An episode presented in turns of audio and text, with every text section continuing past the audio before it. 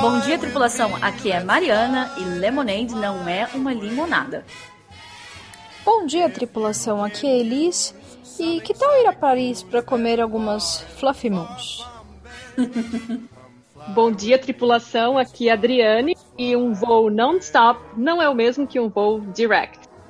Bom dia, tripulação. Aqui é a K. A gravação vai demorar muito porque I want to ease myself.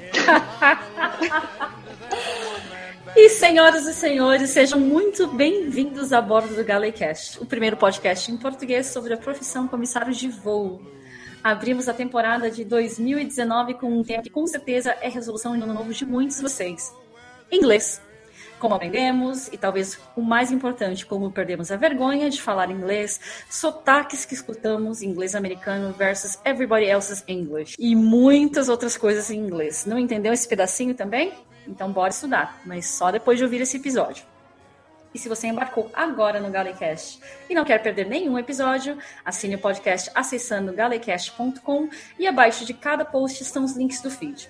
Ou baixe seu agregador de podcasts favorito e procure por Galecast. Também não deixe de conferir a nossa playlist no Spotify, onde você encontra as músicas tocadas durante os episódios. O link está na descrição do post. Para entrar em contato pelo Twitter e Instagram, é só procurar por Galecast. Ou, para quem quiser entrar em contato por e-mail, o nosso correio elegante é contato@galecast.com. E agora, senhoras e senhores, apertem os cintos, porque quem tem boca vai a Roma, mas quem fala inglês voa ainda mais longe.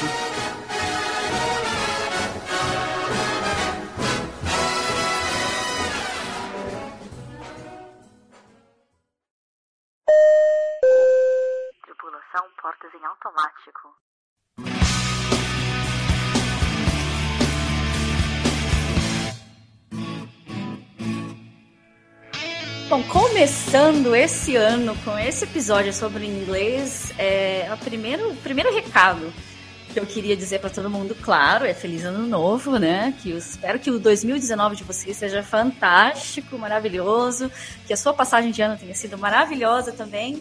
E agora, bom, independente de onde você estava, né? Na gala, no aeroporto, em casa, com a família, festejando, né? Eu estava em casa. Esse episódio, gente, eu, em primeiro lugar, eu quero deixar bem claro que nós não temos o intuito de ensinar o inglês com um episódio só, isso é muita pretensão, obviamente, e também nenhuma de nós que eu saiba somos profissionais, professoras, enfim, é, no ensino deste idioma. Alguns nem tão fluentes, inclusive, vale ressaltar. Eu já fui Alguns- professora, já. De inglês? Aham. Já. Olha, vivendo e aprendendo, não sabia, bom saber. Sim, antes, antes de ser comissária, eu já fui professora. Nossa, que legal, cara. E, enfim, mas obviamente tu ensinava inglês num episódio de, sei lá, uma hora e pouco. Não, não, era no CNA mesmo. É. e claro que também muitos termos desse episódio serão em inglês e nem tudo vai dar para traduzir na hora, né, gente? Então, sorry, not sorry. Então, se você não entendeu, é bom, até bom que, enfim, como a gente já falou na abertura, é, fica um estímulo aí para vocês estudarem. E nós recebemos muitas perguntas, assim, 99% das perguntas vieram pelo Instagram, só veio uma pelo Twitter. Aí o Gustavo do Twitter falou: manda um abraço, um beijo pro pessoal do Twitter. Eu até mando, mas vocês têm que mandar mais perguntas, gente. Tá. Então, praticamente todas as perguntas que vocês vão ouvir são do Instagram. Quando for do Twitter, eu menciono isso. O primeiro bloco a gente separou para dizer sobre é, aprender, curso, enfim. Porque, claro, aqui nenhuma de nós nasceu falando inglês. E aí a primeira pergunta é do Paulo HS Nobre, que ele diz que ele está aprendendo inglês sozinho e acha que estacionou num nível que não consegue evoluir. Isso aconteceu com alguma de vocês? E aí ele diz que sabe que o processo é lento, gradativo, mas às vezes ele se desespera. E aí, meninas, como que vocês aprenderam? Como é que foi o processo, resumidamente? Lento. Né, já, já dizia o rapper, né? O barato é louco e o processo é lento. Olha, quanto mais você praticar. E hoje em dia tem tanta opção na- pela internet e material de graça que ah, mantenha a, a frequência. Fica estudando, escutando música, assistindo programa com o- a- os, os subtítulos, as legendas. para ficar praticando. E, e, tem realmente uma fase que você, principalmente a parte da gramática, que quando você pega, você deslancha depois. Minha opinião. Eu fiz intensivo, eu fazia intensivo para aprender o inglês, mas eu demorei vários anos até realmente começar a trabalhar e ter que usar inglês todo dia. É, na verdade, primeiro parabéns para ele, que é, é, aprender sozinho inglês não é fácil, porque exige muita força de vontade e, e disciplina. Então, parabéns para ele. E na verdade eu aprendi, é muito lento mesmo o processo. E eu aprendi numa escola de inglês, mas a minha dificuldade maior foi quando chegou naquela fase que você tem só conversação. Que eu, eu lembro que eu estudei na, na Wizards e era tipo só repetição o tempo todo, o tempo todo, o tempo todo. E aí do nada, tipo no, no quarto ou quinto semestre, se eu não me engano, você começa a ter que falar só inglês na sala de aula. E aquilo para mim foi tipo, caraca, tipo, eu nunca falei e agora vou ter que falar. E aí você acaba se forçando um pouco mais e, e também você tem que é, challenge yourself, né? Tipo, você tem que se desafiar também. E eu me desafiei, tipo, eu me inscrevi para dar aulas de inglês, porque quando você ensina você aprende muito mais. E aí eu entrei numa escola de inglês, comecei a dar aula de inglês e eu tinha que estudar muito para eu poder ensinar. Então eu comecei a estudar muito e foi aí que deslanchou o meu inglês, quando eu comecei a dar aula e depois fui fazer um intercâmbio na, na África do Sul, que aí foi, fui falar com, com pessoal nativo mesmo, que aí eu me senti mais confortável ainda de falar o inglês. Mas é se desafiar tem que se desafiar. É, olha, eu vou usar a menção de uma, de uma garota que também voa, voa inclusive, né? Voa no Brasil. Ela costuma dizer que o inglês dela é uma colcha de retalhos, né? E eu me identifico muito com essa frase. Porque eu aprendi o, o meu inglês de várias formas possíveis. E seja, eu consegui absorver bastante do conteúdo da escola, né? Apesar dos tantos verbos to be, tem os going to e não sei o quê. É, eu, eu fiz, fiz acho que dois anos né, de, de escola, escola, enfim, particular de inglês e fiz algumas aulas particular. O que me ajudou a desenvolver bastante foi realmente a prática. Né? Quando eu entrei no aeroporto, eu era uma das poucas que falava inglês por ali, então era uma oportunidade tremenda de treinar e querendo ou não me forçar, porque eu não conhecia um vocabulário específico, né? Eu sabia, sei lá, não passava fome. Mas né, eu consegui desenvolver bastante, perder um pouco da vergonha. Eu ainda tenho vergonha hoje para falar, mas eh, confesso que assim, de cinco anos para cá, meu, deslanchei, deslanchei, principalmente agora voando para fora do país. Adri, você mora nos Estados Unidos, mas eu não sei, você aprendeu inglês antes de ir para aí ou como é que foi o processo para você? Não, eu aprendi antes de vir para cá e eu levei uns seis anos até eu fiquei morando seis anos aqui para daí começar a voar aqui. Então teve todo esse período de intensivão, podemos dizer assim, para eu me sentir um pouco mais confortável. Mas gente, até hoje assim, eh, chega uns momentos que falta uma palavra e você escuta depois, depois que as palavras saíram, que você falou assim, putz, como é que eu fui falar isso? Falei errado. Mas daí você tá assim, whatever, entenderam a mensagem? Uhum. Tranquilo. Mas eu estudei uh, numa é, eu estudei numa escola de inglês em Santa Catarina, era o CCBU, amava, amava, era mais conversação, era muita conversação e me ajudou demais, assim. Eu já disse aqui, né, no, no Galecast, em outros programas convidada, como convidada também, que eu aprendi inglês sozinha, traduzindo música, com dicionário, etc., nos anos 90 com a internet engatinhando, né, então é, é, um processo, realmente. Então, cada um leva um tempo. Então, realmente, eu acho que esse conselho da KI de challenge yourself, tentar sempre algo uhum. a mais a uhum. mais, eu acho que realmente uhum. é o que uhum. funciona, né? Sim, é, e a prática vai... também, né? E não ter medo de errar, porque é, é com erro que a gente aprende. Sem, uhum. sem você, sem fracasso não tem sucesso. Tem que fracassar para ter o sucesso. Então, tem, não tem que ter medo de errar. Você não vai acordar um dia, ah, tô falando inglês. Exatamente.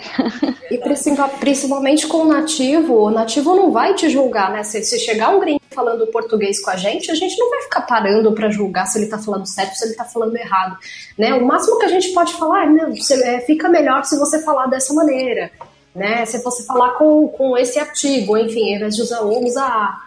né? E eu acho que o, que o estrangeiro, o nativo, ele vai pensar da mesma forma, ele não vai te julgar porque você está falando errado, ele sabe que não é a sua língua nativa, né? Uhum. E aproveitando, aproveitando esse gancho que vocês três colocaram, meninas, assim, perfeito, né? Porque a Elisa citou antes eh, sobre vergonha também, é, ou medo. O Davi Ligório do, do, Instagram, ele tem só 18 anos, gente, novinho, mas já está se esforçando, né? Porque ele mandou Nossa. uma pergunta assim, é, bem interessante. Ele, ele disse: Gostaria de saber quando nos sentimos confiantes ao falar inglês, né? Porque acredito que tenha demorado para atingir tal satisfação, por não ser a língua materna, e também como foi falar com um nativo pela primeira vez. É, e ele diz que ele lembra que quando conversou com um nativo pela primeira vez, ele pensou que o gringo não ia entender nada, e aí no final ele foi é, muito elogiado e ficou surpreso com o desempenho. Né? E aí ele acredita que todas nós nos sentimos assim porque aprender uma nova língua é como um recomeço, no processo de alfabetização, né? Então, é, ele diz isso. Como que vocês se sentiram, meninas, a primeira vez falando com um nativo ou falando com... tendo que usar inglês realmente porque não dava, tinha que ser inglês. Você tinha que mesmo ir no banheiro.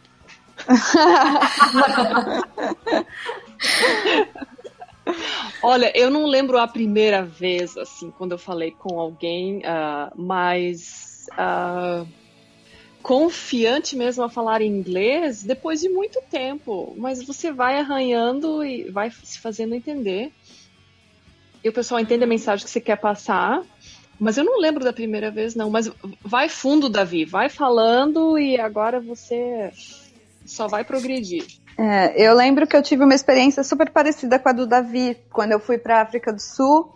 E quando eu cheguei lá, não entendia nada do que eles falavam. Eu falei, meu Deus, todos esses anos que eu estudei inglês não valeu de nada. Tipo, não tô entendendo o que esse povo tá falando. E uhum. aí eu lembro que eu fiz uma que eu fiz uma, via uma, uma viagem dentro da África do Sul mesmo, que tinham vários turistas e tinha uma americana no ônibus comigo.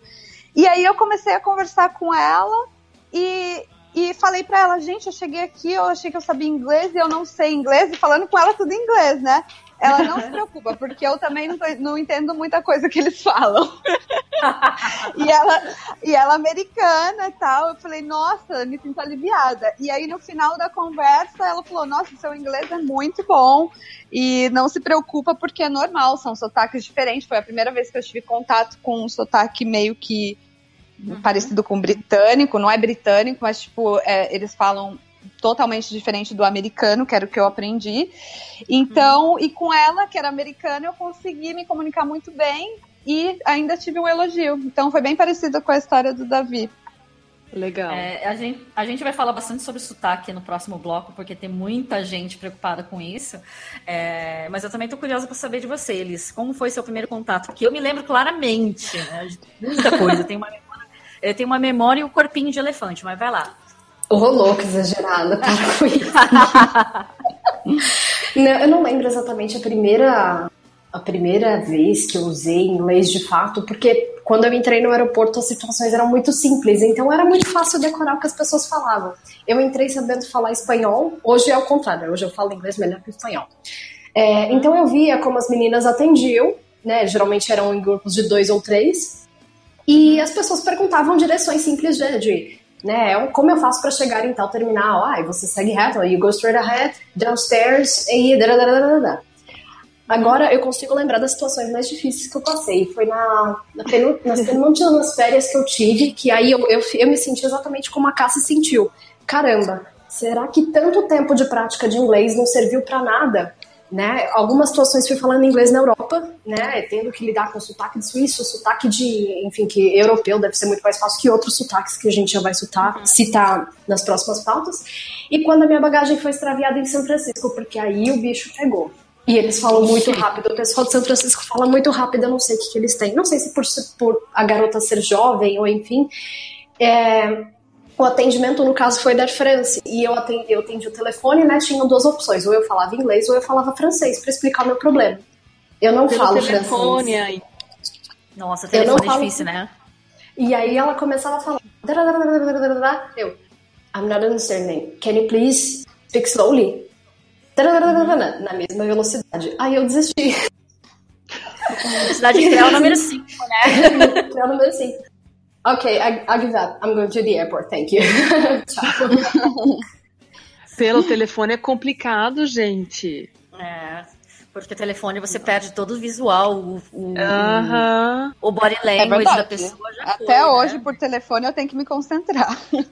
Eu acho que tá, tá, aí, tá aí um nível assim que você passa. Depois que você se faz entender ou entende alguém pelo telefone falando inglês, você passou de nível.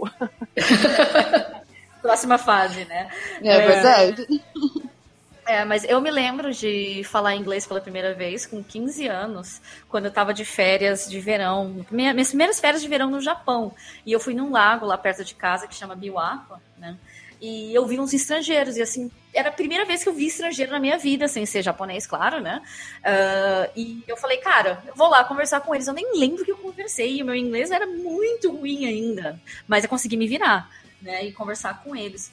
E quando eu tinha, quando eu tinha 18 anos, eu fui para Miami tirar carteira de motorista com um grupo de pessoas, de brasileiros que moravam no Japão. E eu era a única que falava um inglês assim, mais ou menos. E eu lembro que lá em Miami, a pessoa responsável por levar a gente para o aeroporto brasileiro, que morava em Miami, que organizava esses, esses pacotes para você tirar carteira de motorista nos Estados Unidos, é, atrasou o nosso traslado para levar a gente para o aeroporto. A gente chegou no aeroporto mega atrasado. E aí eu lembro que eu conversei com a mulher da Delta no balcão, né? E ela falou assim: ah, tá muito tarde, ah, vocês não vão conseguir chegar no voo, né? Aí vocês vão perder o voo, né? Aí eu falei, gente, mas por favor, a gente tem uma conexão. Aí ela perguntou pra onde? Eu falei, Nagoya, Japão, né? Aí ela falou, corre. Gente, isso aqui é pre-9-11, sabe? É antes dos 11 de setembro. Ah, Eu não lembro nem de passar em raio-x. A gente correu e entrou dentro do avião e foi, né? Mas assim, foi aquela foi a primeira situação que eu falei, cara, eu realmente consigo me virar em inglês, né? E, e isso, né, de perder a vergonha, eu acho muito legal dos estrangeiros quando eles elogiam alguém falando inglês, porque o meu namorado foi na farmácia em São Paulo recentemente, eu falei, olha, me comprei isso, isso, isso, isso. Ele chegou na farmácia com a lista, e na farmácia em Guarulhos, né, que é acostumada a ter tripulante indo lá, tinha um cara que falava inglês mais ou menos, mas ele era bem tímido. Meu namorado falou que ele era bem tímido, e aí, para dar um, um, um push para ele no final, ele falou: Olha, você fala inglês muito bem, continua treinando, tá? Você é muito bom. E o cara ficou mega feliz. Então é. Faz diferença, né? Às vezes não só o elogio, só de você conseguir se fazer entender ou atingir o seu objetivo, saber que a pessoa te entendeu ali, sei lá, uns 90%, já é, é sensacional, é, já dá um up.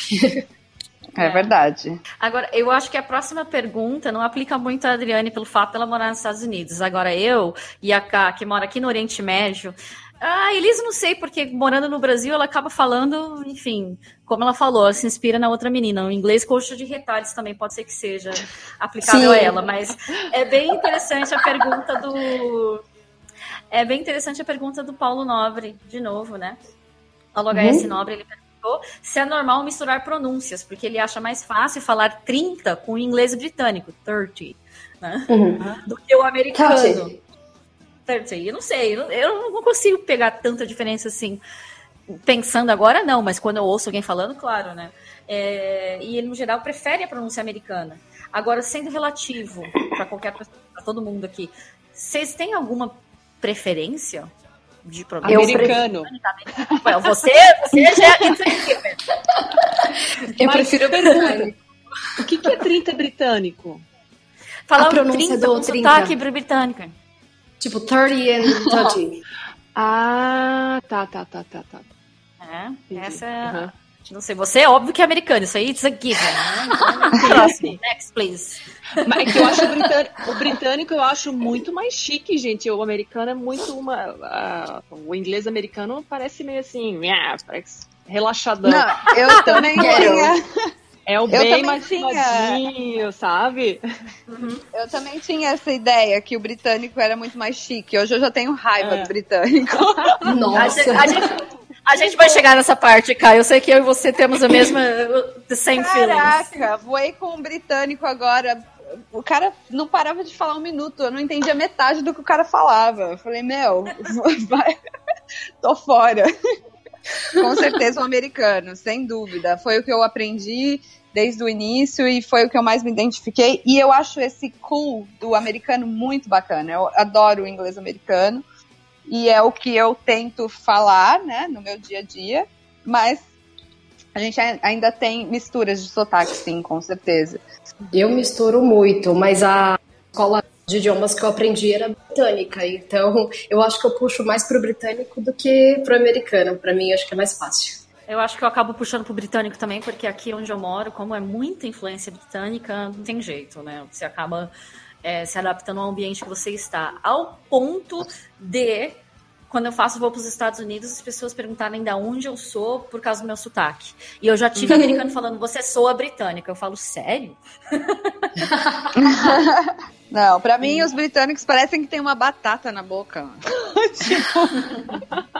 É, que verdade. É um Falam com uma batata na boca. É um truque, fala com uma batata na boca britânico.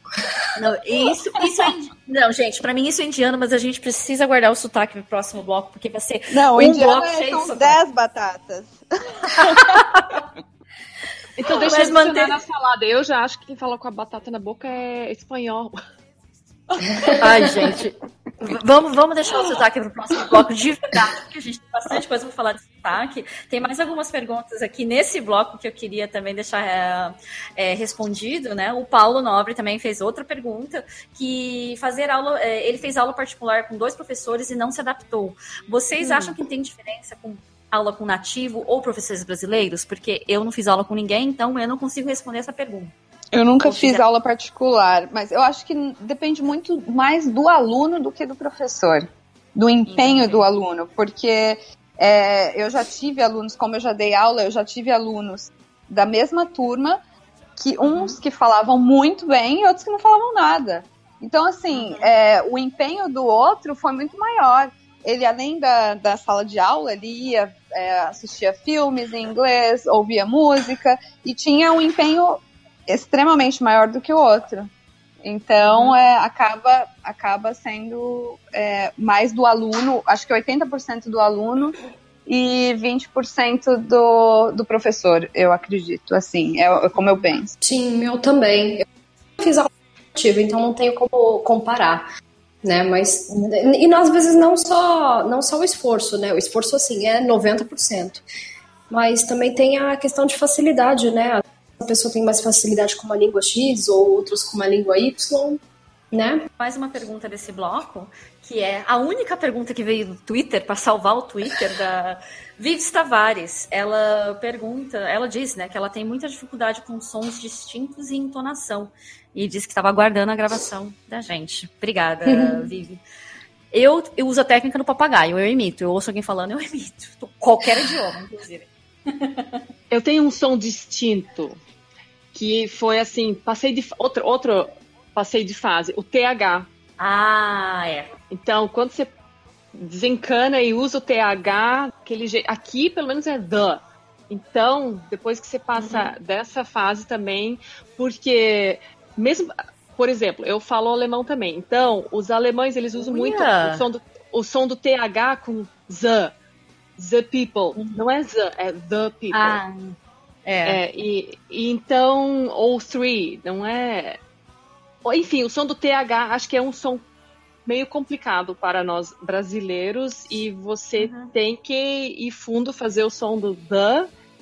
O, além do the, dificuldade com as contrações, né? O can't. Eu não sei fazer isso, eu não sei fazer a diferença, às vezes falando um pouquinho mais. Né? No meio de uma conversação, eu não sei fazer, me fazer diferenciar.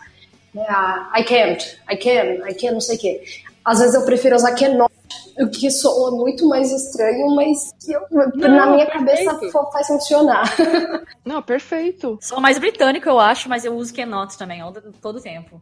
Não, mas na verdade é que esses sons não não estão na nossa língua, né? Não existem. Uhum. Na verdade, o brasileiro tem. É, muito brasileiro é reconhecido por ser brasileiro falando inglês justamente por causa dessas dessas palavrinhas que a gente não tem no nosso dia a dia, né, no português. Uhum. E uhum. que quando a gente vai aprender inglês, a gente é obrigado a, tipo, fazer uns exercícios é, vocais para poder falar direito, né? Então, é, é, é, é, aquela coisa, não, não faz parte da nossa, da nossa língua, né, do nosso dia a dia. Então, claro que brasileiro vai ter dificuldade de falar essas, essas pronúncias, é normal. Eu não lembro se foi algum cliente que foi alguém que me contou, seja brasileiro, enfim, que às vezes os estrangeiros acham que a gente coloca letras demais nas palavras. Então, Ah, por sim, exemplo, sim, eu lá, ouvi isso. uma palavra finalizada com ed é, Hum, sei lá, uhum, observed. Aí a, pessoa fala observed. Tipo, parece que tem muito.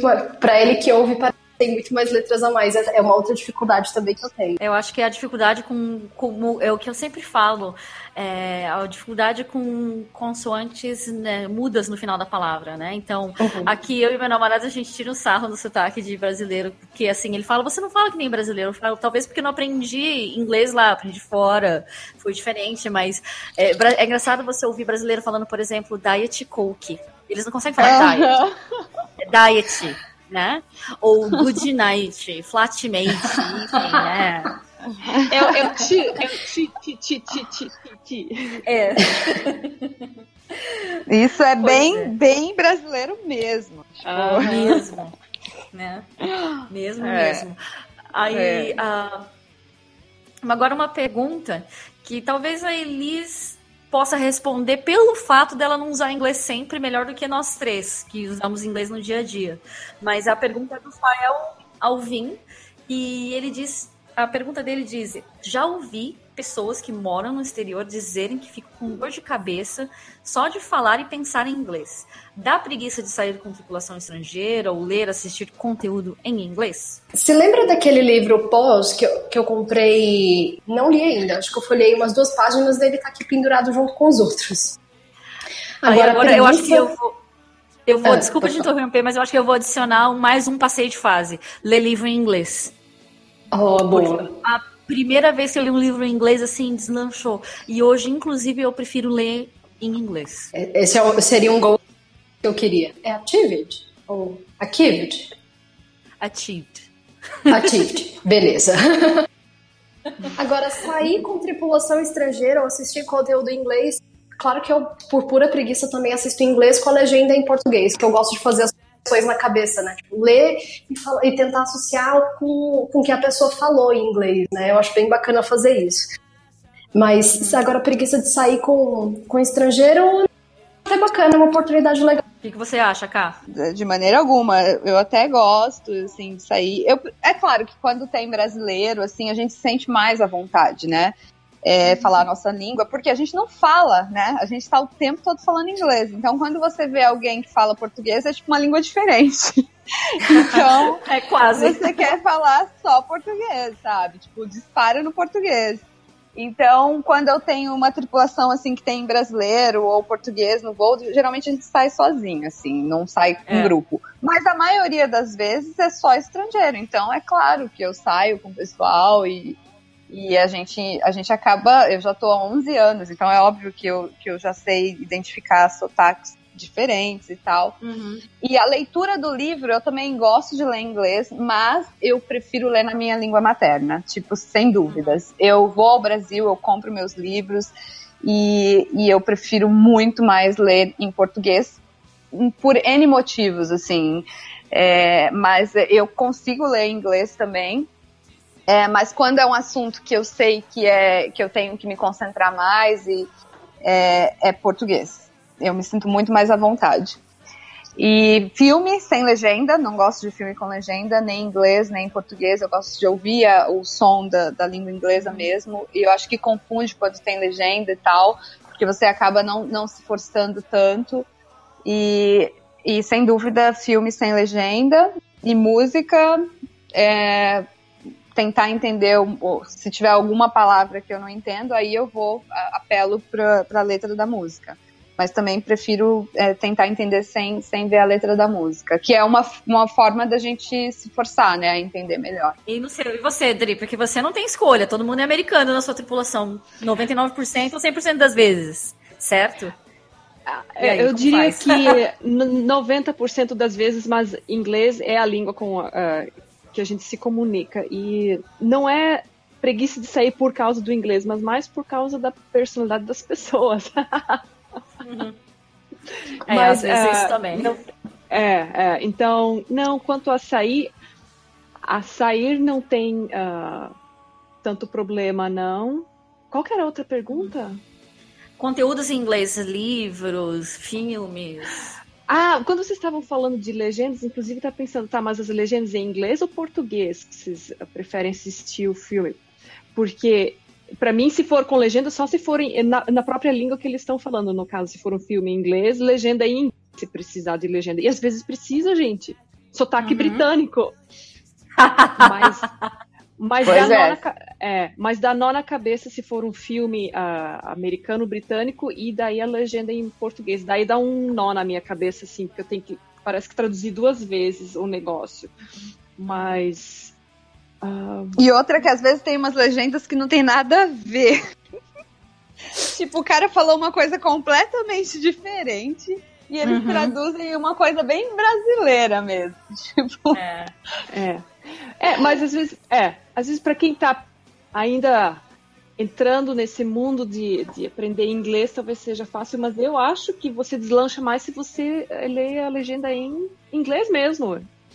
E É, tenta entender a frase, tenta entender o, o sentido ali do, da, da, da cena. Agora, para terminar esse bloco, né? Essa pergunta é do Eduardo Cancelier, que ele mandou pelo Instagram também, claro. E o Eduardo é professor de inglês, né? Então já estamos sendo julgadas, meninas.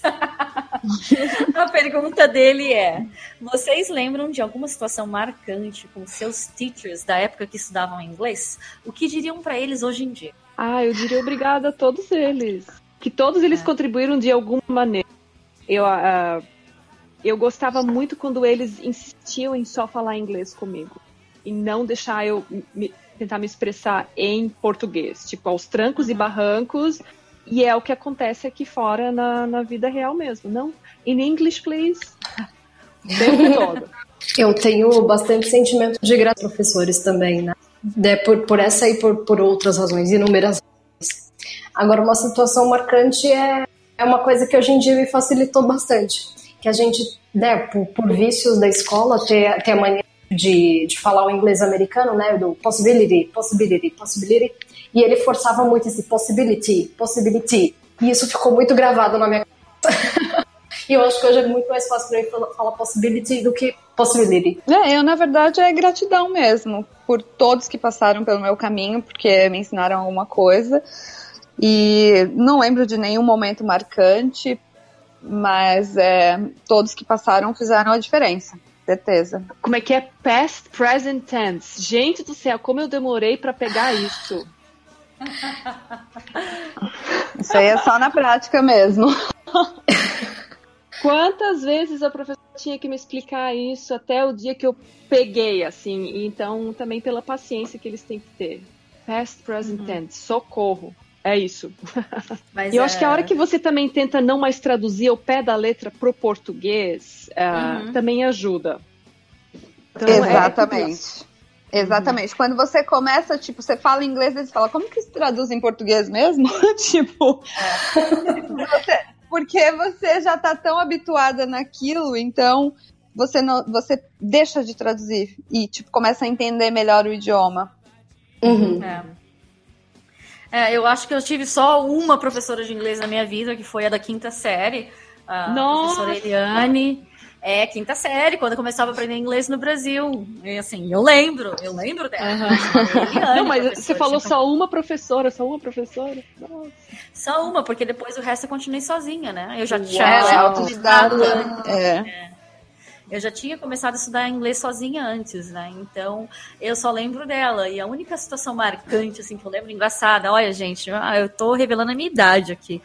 Ah, numa sala de aula, o livro que a gente tinha era escola pública, né? Então, nada assim demais, né? Mas o livro que a gente estudava vinha com uma fita cassete. E aí, Nossa. naquele dia. É, fia. Podia estar nas fraldas quando, quando eu fiz essa aula trouxe um, um- um rádio pra pôr a fita, sabe, na sala. E aí ela apertava play, stop, play, stop, né? Em vez de apertar o pause. Né? Porque quase ninguém nunca usava o pause quando usava fita, né? E aí eu lembro disso, um outro aluno, assim, mega repetente, sei lá, de uns 15 anos pra mais, já tinha bigode na sala, ele pegou e falou, usa o pause. E eu lembro dessa situação, né? E eu- essa é a situação marcante que eu lembro com a minha professora, mas sei lá, se eu visse ela hoje em dia, eu ia falar, você pode talvez não ter noção mas pelo menos em uma pessoa você fez diferença na vida, porque hoje se eu não falasse inglês, onde que eu ia estar, né? Exato. Exa- Exatamente. E, na verdade, eu super admiro os autodidatas, assim, que, que conseguem aprender inglês sozinho. Eu lembro Nossa, uma vez que eu. É muito, é muito esforço, é muita dedicação. Eu lembro uma vez que eu fiz um teste de nível de um, de um menino que foi estudar lá onde eu dava aula. E eu fiquei impressionada. O cara, ele, ele todos os anos que eles tinham estudado inglês, ele aprendeu sozinho, com, com filmes, livros e música. E eu consegui ter uma conversação perfeita com ele. Ele entendia Nossa. tudo que eu falava, exatamente. Eu fiquei chocada. Eu falei, meu, esse cara vai pro avançado, porque é, eu tinha alunos de avançado que não, não sabiam falar tanto quanto ele, porque depende muito mais do aluno, é aquilo que eu falo. O professor tá ali para dar um para ser um guia, né? Mas é, o, o, o aprendizado mesmo vale- é muito mais do aluno do que do professor. E, e nessa turma tinha, tinha gente que sabia falar muito bem e tinha gente que não sabia falar nada. E tipo, e, e ia pra lá só pra tipo, passar o tempo, sabe? Então, é, você ensinar e o outro tá interessado em aprender, funciona. Agora, você ensinar e o outro não estiver interessado em aprender, também não adianta nada, entendeu? Tem gente que faz 5, 6 anos de inglês numa escola de inglês, você vai conversar com a pessoa, a pessoa não sabe nem falar ah, how are you, entendeu? Então, é, é muito mais da pessoa. E eu admiro pra caramba os autodidatas.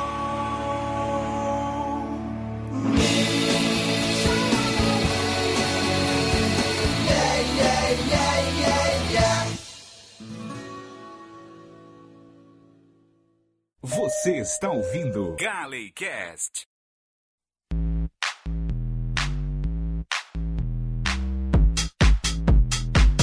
O bloco mais esperado do programa, com certeza, que é o dos sotaques e como a gente lida com os passageiros, porque ah, lidamos com passageiros de tudo quanto é lugar do mundo, né? Ou às vezes até mesmo dentro do próprio Estados Unidos eles têm outros sotaques que socorro, né?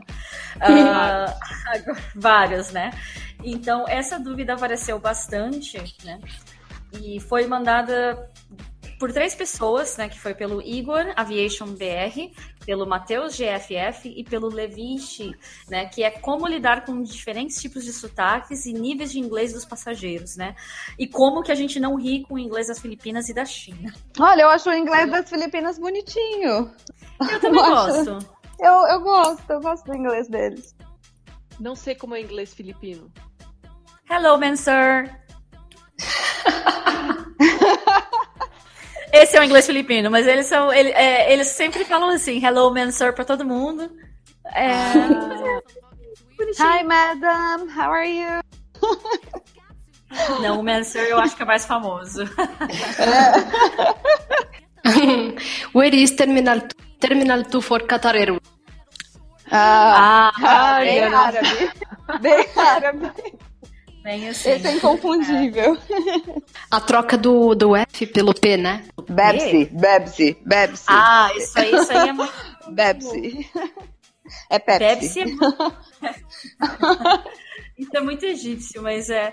Eu acho que, voltando à pergunta deles, né? Como a gente não ri com o inglês das pessoas, eu acho que eu tô tão concentrada em tentar o que a entender o que a pessoa precisa, e no trabalho também, a gente tá tão task focused que você não para pra pensar, poxa, que, que inglês é, é cômico. Eu, eu acabo não, Não, pensando não nisso. mesmo. Eu que- mudo, né?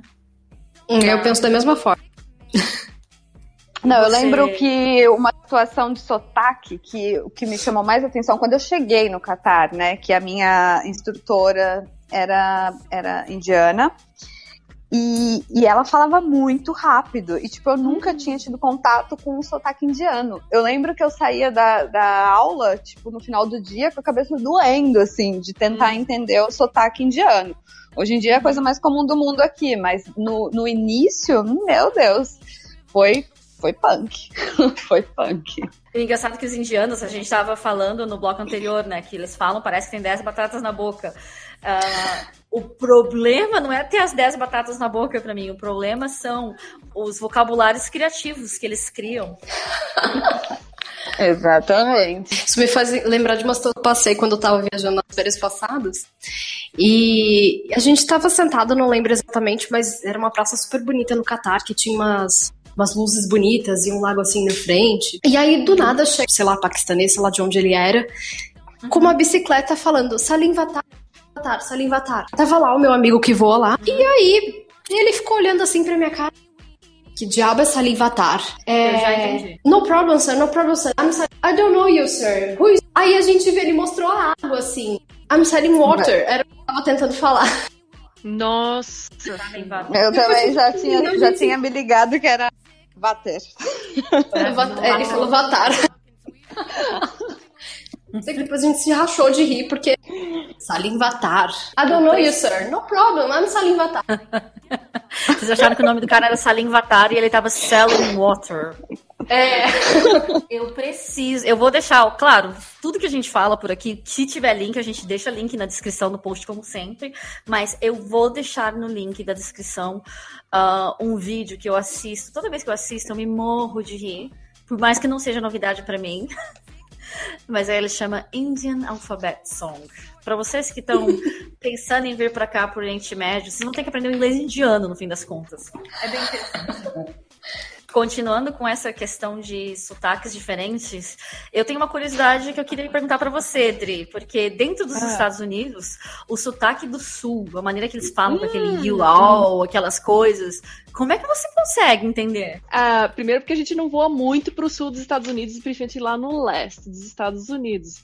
Mas ah, eu acho que eu já me adaptei um pouquinho, sabe, depois de alguns anos aqui.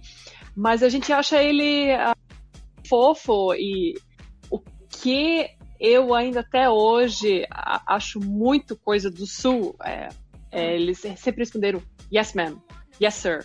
no- ao final, sabe? Não é que eu não entenda, mas é uma particularidade, principalmente ali do sul dos Estados Unidos, no uh, leste dos Estados Unidos. Yes, sir. Yes, ma'am. No, sir. Sempre respondendo isso. Eu acho isso muito militar. É. mas é, é bem particular o sotaque lá do sul e às vezes você realmente não entende. Só que a gente não voa, eu não vou tanto para lá. tá? A empresa onde trabalho não voa tanto lá pro sul, para aquela região. E aí me deixa uma dúvida para todo mundo, quando vocês têm alguém que diz algo que vocês não entendem. Essa pergunta, inclusive, é da Clau PC Silva, que ela é de Portugal, então um beijo para todo mundo que ouve a gente de Portugal. E, e a pergunta dela é: quando alguém diz algo e não entendemos nem de primeira, segunda ou terceira, terceira vez, como é que vocês resolvem a situação? Eu pergunto pro vizinho. Você tá entendendo? Ah, boa, boa. Boa. Isso em situação de, de- voando, né? Claro, sim. às vezes a, a própria pessoa já tá vendo que a gente tá passando por uma dificuldade para entender, assim, ah, eles às vezes tentam ajudar. É assim que eu me viro. E vocês? Depende, depende muito. Se o assunto é interessante pra mim, eu vou tentar entender até o fim. Se não, eu dou risada. Ok. yeah. Oh, yeah. Oh, yeah.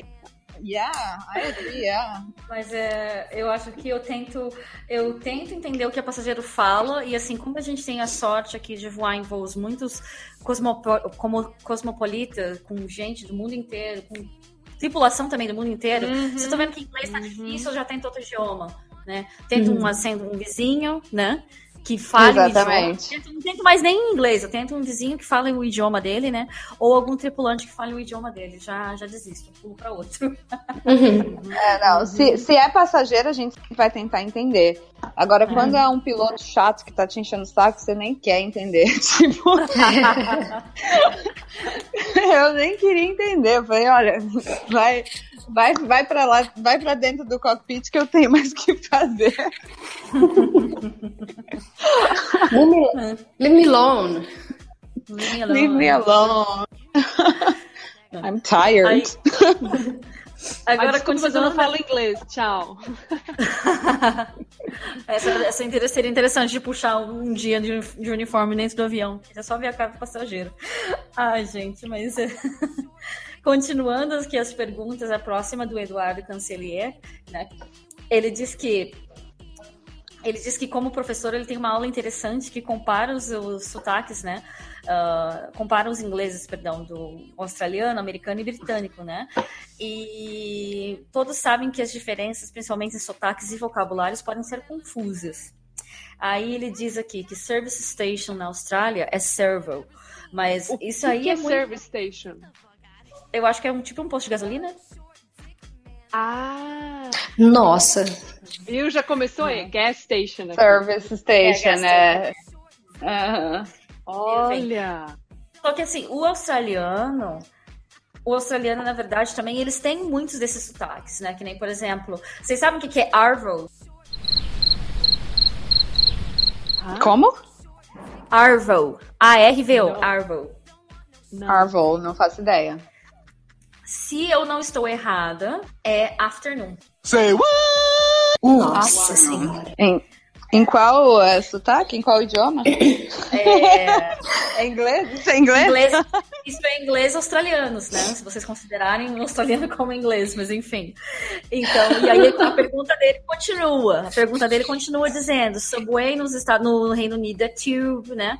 E aí ele diz que na aviação, por mais que as preocupações por manter tudo simples e instrutivo, tanto para funcionários como para clientes, é comum que haja desentendimentos por conta do inglês. E eu aproveito e emendo a pergunta é, a pergunta não, o- essa questão, né, que o, e o FYS Yukio é, também pelo Instagram mandou, dizendo, né, que padrões diferentes devido à colonização britânica ao redor do mundo, né, mundo afora, e ele pergunta qual o melhor inglês para saber.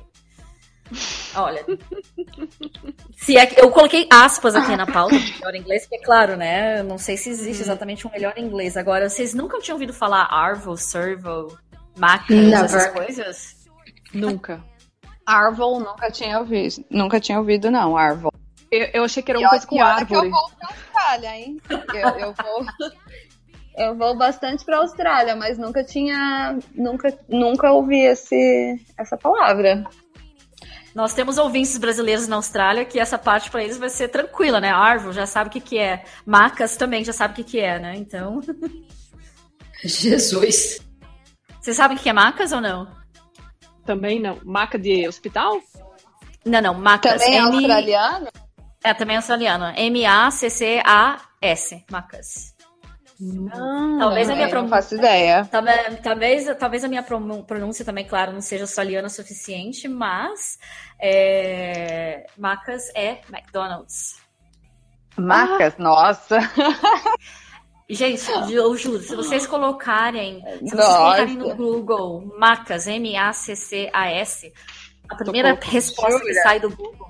Fala então pra nós, Adri, o que, que sai aí? M-A-C-C-A-S. Coloca aí no Google. Jura? Nossa, é- é, deve ser porque eu não sou muito apreciadora de Gente. McDonald's, então. É a página eu do nunca fui ao McDonald's da McDonald's na Austrália. Austrália. Sim, a página do McDonald's na Austrália, Macas. Então, obviamente. Macas Mini. Então, Gente. obviamente. Tem desentendimento por sotaque, talvez, mas não sei, meninas, vocês. e aprendendo. É. Não sabia. Acho que o Maca deve ser o equivalente a Mac. Ah, todo país, todo, todo país tem um apelido para McDonald's, eu acho, né? É, porque tem até o apóstrofozinho assim. Maca. Maca. É. Que louco. É, Enfim. talvez é por causa do sotaque deles, maca. Aí, tipo, fica maca. Alguma coisa, sei lá. Só pode Então pode. Mas eu acho que desentendimentos na, na área de segurança eu acho que acaba não tendo muito, pelo menos dentro da cabine. Essa é a minha opinião, né? Por causa de sotaques ou terminologias, etc. Mas eu vou deixar um link aqui também ah, de um canal do YouTube, para quem tem o inglês bem avançado, apesar de que eles também colocam legendas, que chama Vaz Aviation, que é um canal que põe. Eles colocam partes de conversa entre torre de controle e avião. E é muito comum nos Estados Unidos ter desentendimento por, pela maneira que eles lidam com o tráfego aéreo nos Estados Unidos. Mas eu acho que esse é o único desentendimento que eu penso por causa de sotaque na aviação. Né? Serviço, como eu já disse aqui na, na entrada do programa, quando eu comecei a voar aqui, eu achei engraçado que os britânicos, eles vinham e pediam uma lemonade. Can I have a lemonade, please? Aí eu, lemonade, tipo, eu, a gente não tem suco de limão. Aí eu falava assim, ó, desculpa, a gente só tem suco de laranja, maçã, abacaxi, manga, tomate. Qual que você quer? Aí ele, não, não, não, lemonade, like Sprite, Seven Up. Eu, ah, ok. Ah, né? Ah. Então, para os ingleses, um lemonade é um refrigerante de limão. Ou lemon juice mesmo, não, porque eu vejo escrito assim na embalagem. lime. É, lemon juice, lime juice. É. É. Você vê. Mas é, eu também tive, tive uma situação parecida, que eu já contei pra vocês, que é do no, no voo da Nigéria, o cara veio pra mim, I want to ease myself. Eu, tipo, I want to ease myself. Eu, gente, o que, que ele quer? Eu, Sim. caraca. Aí eu, hum, aí eu, sir, what, what do you want? Do you want soft drink, uh, juice? No, no, no, I want to ease myself. E eu, caraca, o que, que ele quer? Aí eu lembro que eu perguntei pra uma outra comissária, eu, é, do you know what he's talking about? He said he, he wants to ease himself. Okay. I, oh, no, no, he wants to use the toilet. Aí eu, okay. ok. Uh, I want to ease myself. Usar o banheiro. Putz, é, foi uma coisa assim, tipo, do outro mundo pra mim. Tipo, nunca imaginar que o cara ia querer usar o banheiro. Se eu não perguntasse, eu não ia saber. É. E é, são coisas que a gente aprende no dia a dia. Uma maneira bem educada e de falar que quer ir no banheiro, né? Exatamente, super educada. Uau, é, aham. Mas aí é engraçado que entra um pouco de, de assim. ah, terminologias em lugares diferentes, né? Porque tem gente que fala toilet, Aham. tem gente que fala washroom, tem gente que fala restroom. A gente ah, fala fala lavatories. lavatories, WC, né? Ah. O que mais?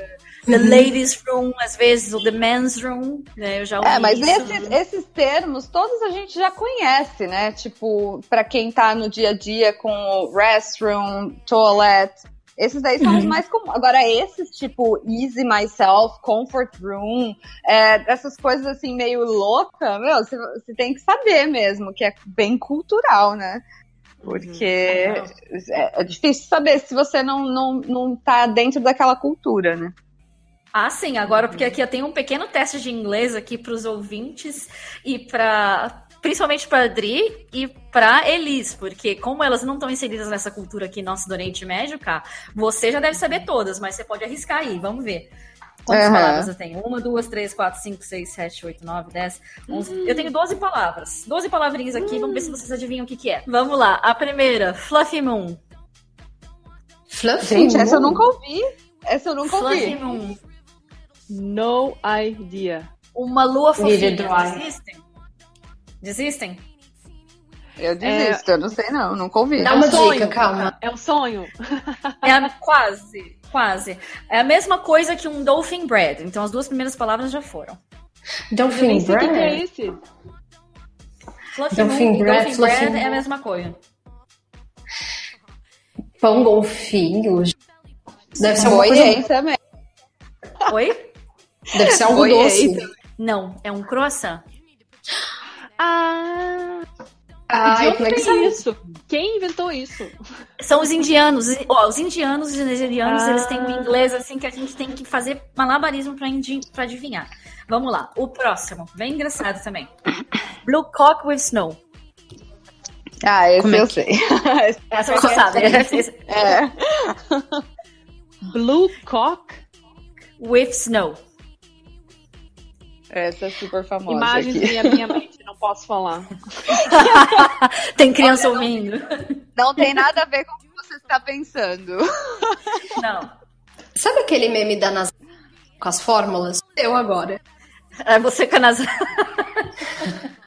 A fórmula de Bhaskara em volta da cabeça da Elis.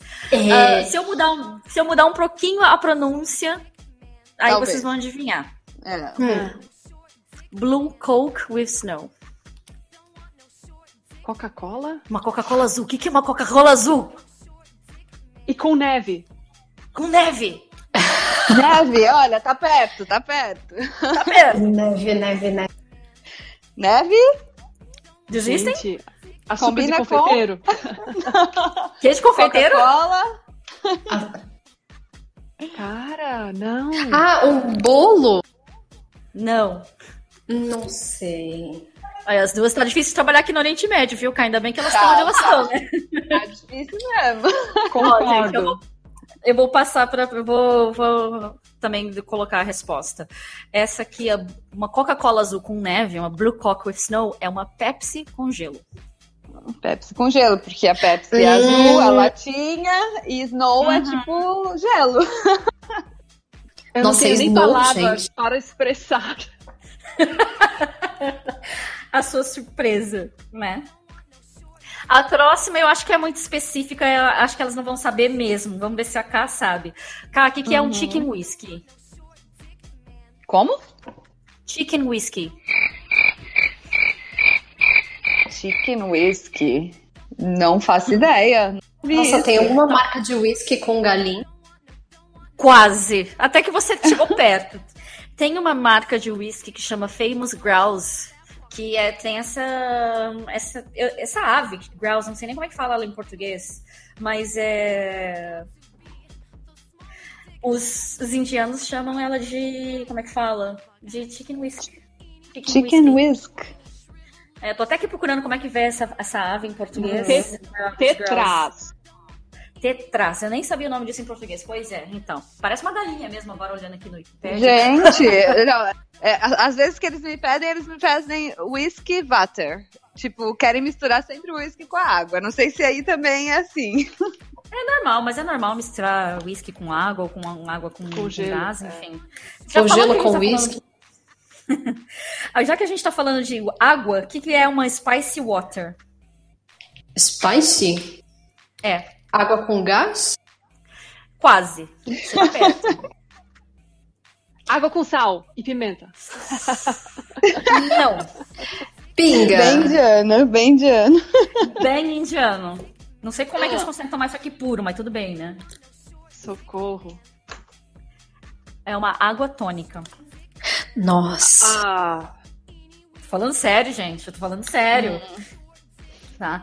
Aí continua. Se um passageiro vem pra você e pede um iPad, o que, que você acha que ele quer? Dica, não é Um da tablet. Ai, louca. peraí. É um patch, que na verdade é uma É um- máscara de olho. Sim, é uma máscara de olho. Bingo! Sim. Nossa.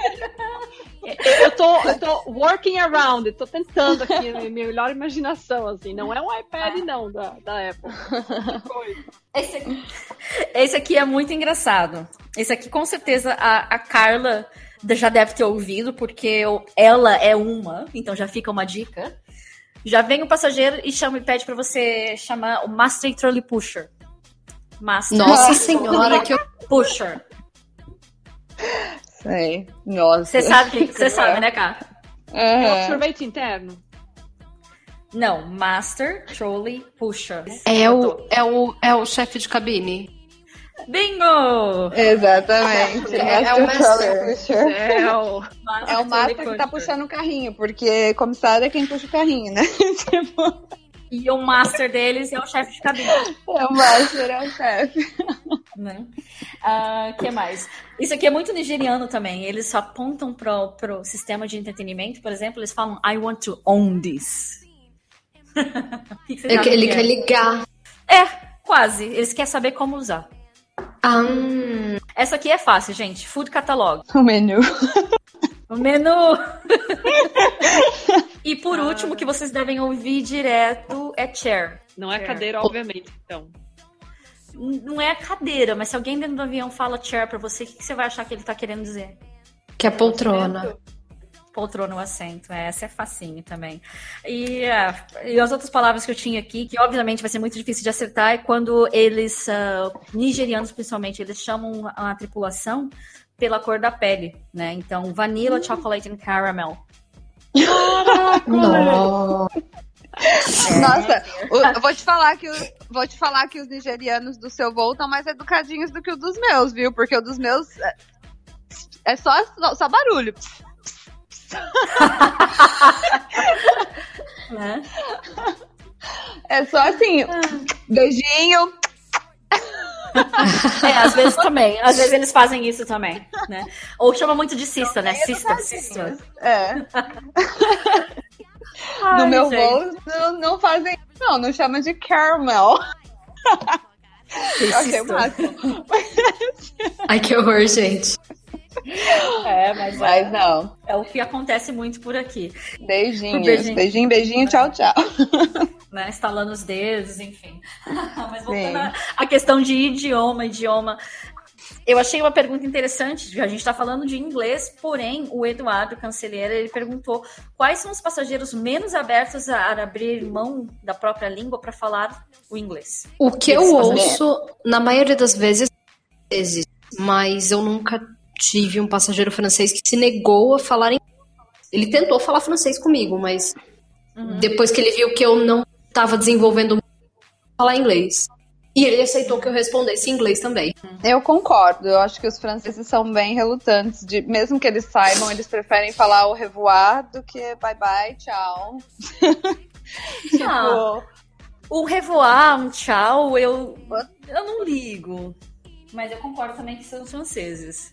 É, são os franceses. Eu acho que sim. Agora, agora com essa eu acho que vão me xingar, mas brasileiro, gente. Eu Sério? Muito brasileiro, sim, muito brasileiro. Às vezes não é porque não, porque ele sabe falar e não quer falar, mas É, isso É. que eu ia falar. Na verdade é porque eles não sabem, não é Não porque assim, sabem. os franceses, os franceses, Eles sabem. Eles sabem falar thank you, mas eles falam merci. Merci, é o que eu mais Uhum. ouço no voo da França. Merci, merci, eu acho o máximo também, mas tipo, eles não falam thank you, eles sabem, eles sabem é, thank you, entendeu? Mas não falam. Eu acho que então, brasileiro- agora brasileiro não, brasileiro é porque muitas quando o brasileiro sabe inglês, ele quer falar, porque é o máximo, entendeu? Tipo, eu tô falando inglês. Nossa, às vezes até irrita, né? Que, que na pessoa chega assim, você vê na cara que ela é brasileira, tá lá, ficou uma semana nos Estados Unidos. Ai, eu me esqueci. Como é que se fala isso? Ah, pelo amor de Deus. Olha, se é anos, é normal esquecer que às vezes eu esqueço de coisa, né? Mas, Não, é, ok, essa, mas- essa pergunta que você respondeu estava no bloco 4 do Pedro Azevedo, né? Imagina! tá respondida agora já, já vou ter lá na pauta e risco ela, né? Que ele perguntou se acontece de brasileiros, mesmo sabendo que a gente fala português, de conversar somente em inglês. E acontece. É, o bom é que às vezes no meu voo dá pra fazer a louca, né? Tipo, desculpa, senhor, não entendi. Aí a pessoa se toca. É, bom, é porque no, no, no Brasil é comum, é com- comum, né? Nem todos os comissários falam inglês, né? Terminologia, só voltando para terminologia para fechar esse bloco aqui, eu acho que é interessante perguntar para para Adriane, já que para ela também eles provavelmente não usam isso. Você sabe o que é um container? Container aqui é container Uhum. de navio. Ou aquele container embaixo no, no, Do no avião. avião, na carga, certo? Mas o que, Aham. que é então? Container pra gente é o que vocês chamam de canister. Mas o que, que é canister? É aquela Eita. caixa metálica que fica na galley. Ah, Atlas Box. nossa, Você como é que quê? a, chama a gente ainda? chama de Atlas Box também. Atlas Box ou container, é. Mas Nossa. também usamos bastante Atlas Box. Eu, eu nem sei como a gente chama, pra dizer a verdade. Porque eu tive uma vez uma, engra- uma vez engraçada que eu tava em Nova York e eu tava passando pela Galley na hora que a menina tava fazendo catering checks. E aí ela perguntou onde é que tá o tal coisa? E o cara falou, it's in the canister. Né? Aí ela, hã? Aí eu falei pra ela, tá no container. Ela, ah, tá, como é que você sabe isso? Eu não lembro como eu sabia que canister era container, mas era bem diferente, né? Nossa, eu eu acho nunca, que eu nunca também- tinha ouvido. Que eu acho que também não lembro, porque a gente quase não tem. Se tem, é só na primeira classe. É sério. É Maravilha. Na primeira, é na primeira classe, só para algumas. para alguns copos. Só isso. Mas sobre terminologia ainda, vocês chamam a tripulação de crew ou staff? Staff. Crew. Crew. Crew, ok. Então isso Uhum. talvez seja uma coisa mais europeia? Staff. Eu assim. Porque uma amiga minha falava stuff, stuff. O que, que é stuff? Au! Uma tripulação. Oh! Staff. E outra coisa, a gente não Uhum. chama de trolley aqui, o, o carrinho de. O, o trolley. A gente chama de galley cart. Aqui a gente chama de cart. Aqui a gente chama de cart. Cart. É, é. Vocês têm noção que eu tô anotando tudo que vocês estão falando? Eu vou mandar foto pra vocês depois. tudo quanto é termo, assim, Eu, expressão, eu, eu te mando, tudo. eu te mando um bruto, não tem problema. Galley, ga- gal- galley cart. Galley É, cart, ou é, cart. o cart, Ok. the carts, yeah. Ou, ou food cart ou beverage cart. E isso tem que colocar no meio agora, porque acho que vai ser minha introdução. É, a gente não tem mais agora, mas era. Ok, vou começar. É o POS. O que, que é o POS? POS. POS. É. Point of sale. Ah, vai tomar banho! Como é que é? É, POS é Point of Sale Device. é a Point maquininha que a gente usava para pagar. Agora a gente não tem mais, mas na época a gente Uhum. tinha uns anos atrás. E daí teve um lance que a, a, a chefia falou assim: ó, a gente não use mais POS muito alto no, na- no, no corredor, não, porque, né, pode ser outra coisa. Pode soar outra coisa. É piece of shit. Então, Ah, aí falaram- o passageiro achou que a gente estava xingando a máquina, alguma coisa assim. Can you, can you hand me the POS, please? É, você pode me Ah. emprestar a sua máquina? Aquela máquina dava muitos me problemas às vezes. shit? Yes. Yeah, yeah. Ok. Então, Makes e, sense. e como a gente reclamava muito também da máquina, porque ela dava muito problema, daí eles saiu POS, mas era o acrônimo, aliás, acrônimos é o que a gente mais usa. Então, POS. E eu não gosto disso do. Eu não gosto disso no inglês americano. Uso muito acrônimos. Meu Nossa, Deus do céu. Nossa, direto. Às vezes eu nem sei o significado da coisa, eu uso a- o acrônimo, assim, mas qual que é o significado ainda que eu nem sei mais o que, que é. É, mas voltando, esse negócio que você falou de crew, eu lembrei também, né, que nos Estados Unidos falam muito flight attendant, mas aqui falam Sim. cabin crew. Ah, em inglês e alguns indianos também falam air hostess or hosting. Hum, Então tem muitos termos diferentes uhum. pra tudo. Às, às vezes Sim, usam pra tudo. Stewardess. stewardess. Stuart, Ah, é, sim, também. É, é, mas esse já é um pouquinho mais old fashion, quase ninguém usa, né? Uhum, uhum. É mais flight attendant mesmo. E eu acho uma coisa que eu acho engraçada aqui, que eu tava na hora de fazer a pauta, eu lembrei, né? Que eu falo rubbish, eu não falo trash or garbage. Não falo mais. Eu falava antes, mas eu acostumei a falar rubbish, né? Rubbish. Pra referir. Eu falo muito trash por causa do trash compactor, porque a gente tem, Então- na- não sei se vocês, como vocês chamam o trash compactor aí. Nós chamamos A gente- de trash compactor. A gente não chama de nada porque a gente tem. A gente tem tra- Pensa. Voltando ao que você falou lá do, do inglês e do português e tal, é, como a Uhum. gente usa muita terminologia né, no, no voo, quando eu, eu lembro a primeira vez que eu fiz o voo de São Paulo, meu, eu não sabia falar as coisas em português. Porque eu já estava Ah. tão dentro da terminologia em inglês que, tipo, até pra falar com o passageiro, tipo, sobre o menu, sobre as coisas, eu queria falar em inglês. Eu não vou falar em português, não. Mesma dificuldade. Mesma dificuldade. Vou falar em inglês. Então, na verdade, não é nem às vezes porque você não quer falar, é porque você tá tão dentro daquela terminologia que pra você fica muito mais fácil. Eu, eu ficava parecendo uma idiota falando, tipo, traduzindo o menu. Eu falei, não, melhor eu falar inglês. Se você sabe falar, se o passageiro fosse, for um brasileiro que souber falar inglês, eu falo inglês. Pra- pela facilidade da terminologia, a não ser que o passageiro não saiba mesmo falar é, inglês. Aí eu vou e traduzo, mas é, terminologia é muito difícil de ser traduzida.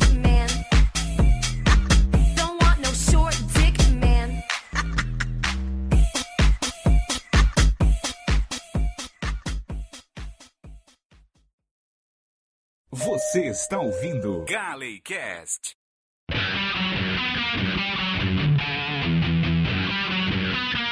Nesse terceiro bloco, a gente entraram algumas perguntas que eu achei interessante, que eu não tinha pensado exatamente a respeito, mas é bom também porque foca bastante na questão é, corporativa do uso de inglês. E duas perguntas são do Lucas Conrado. Beijo pra você, Lucas, nosso ouvinte número zero. é verdade, ele tá sempre. Beijo, Lucas! Ele tá sempre por aqui, né? E aí ele diz: tem gente que diz que para voar no Oriente Médio é preciso ter inglês fluente. Para outros, basta conseguir entender e se comunicar, mesmo sendo intermediário. Afinal, quão bom deve ser o inglês? O que você diz, Cá?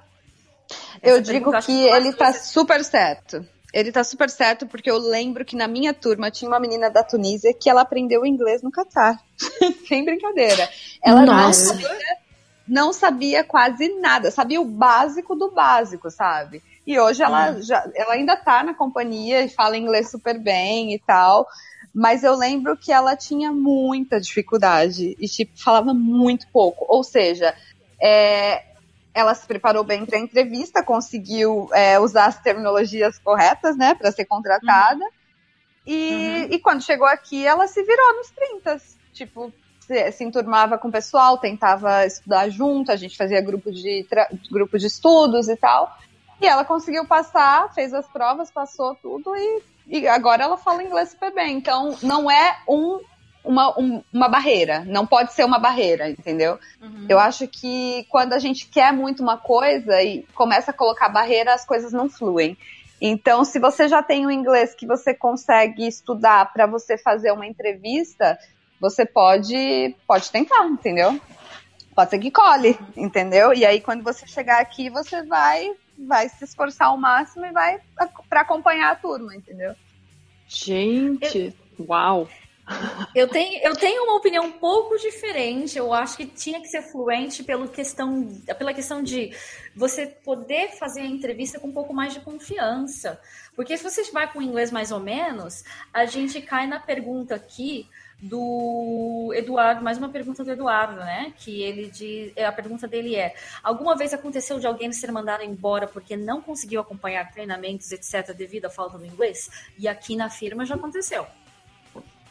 Não, aqui também já aconteceu, mas se a pessoa se empenha, eu acho que funciona, entendeu? Se ela, se ela é confiante no inglês que ela tem ali, e também acho que depende muito do país. Eu acho que na ela, é- ela é da Tunísia, eu acho que na- como ela falava árabe, então já era uma vantagem, entendeu? Você não, Uhum. exatamente, você não fala inglês, mas você fala árabe. Mas mesmo assim, eu não sei. Eu acho que pela confiança, sim. Você, se você falar um inglês mais fluente, mas não precisa esperar chegar a um ponto de o meu inglês é perfeito, porque nunca vai chegar num ponto porque a gente não é Ah, sim. nativo, entendeu?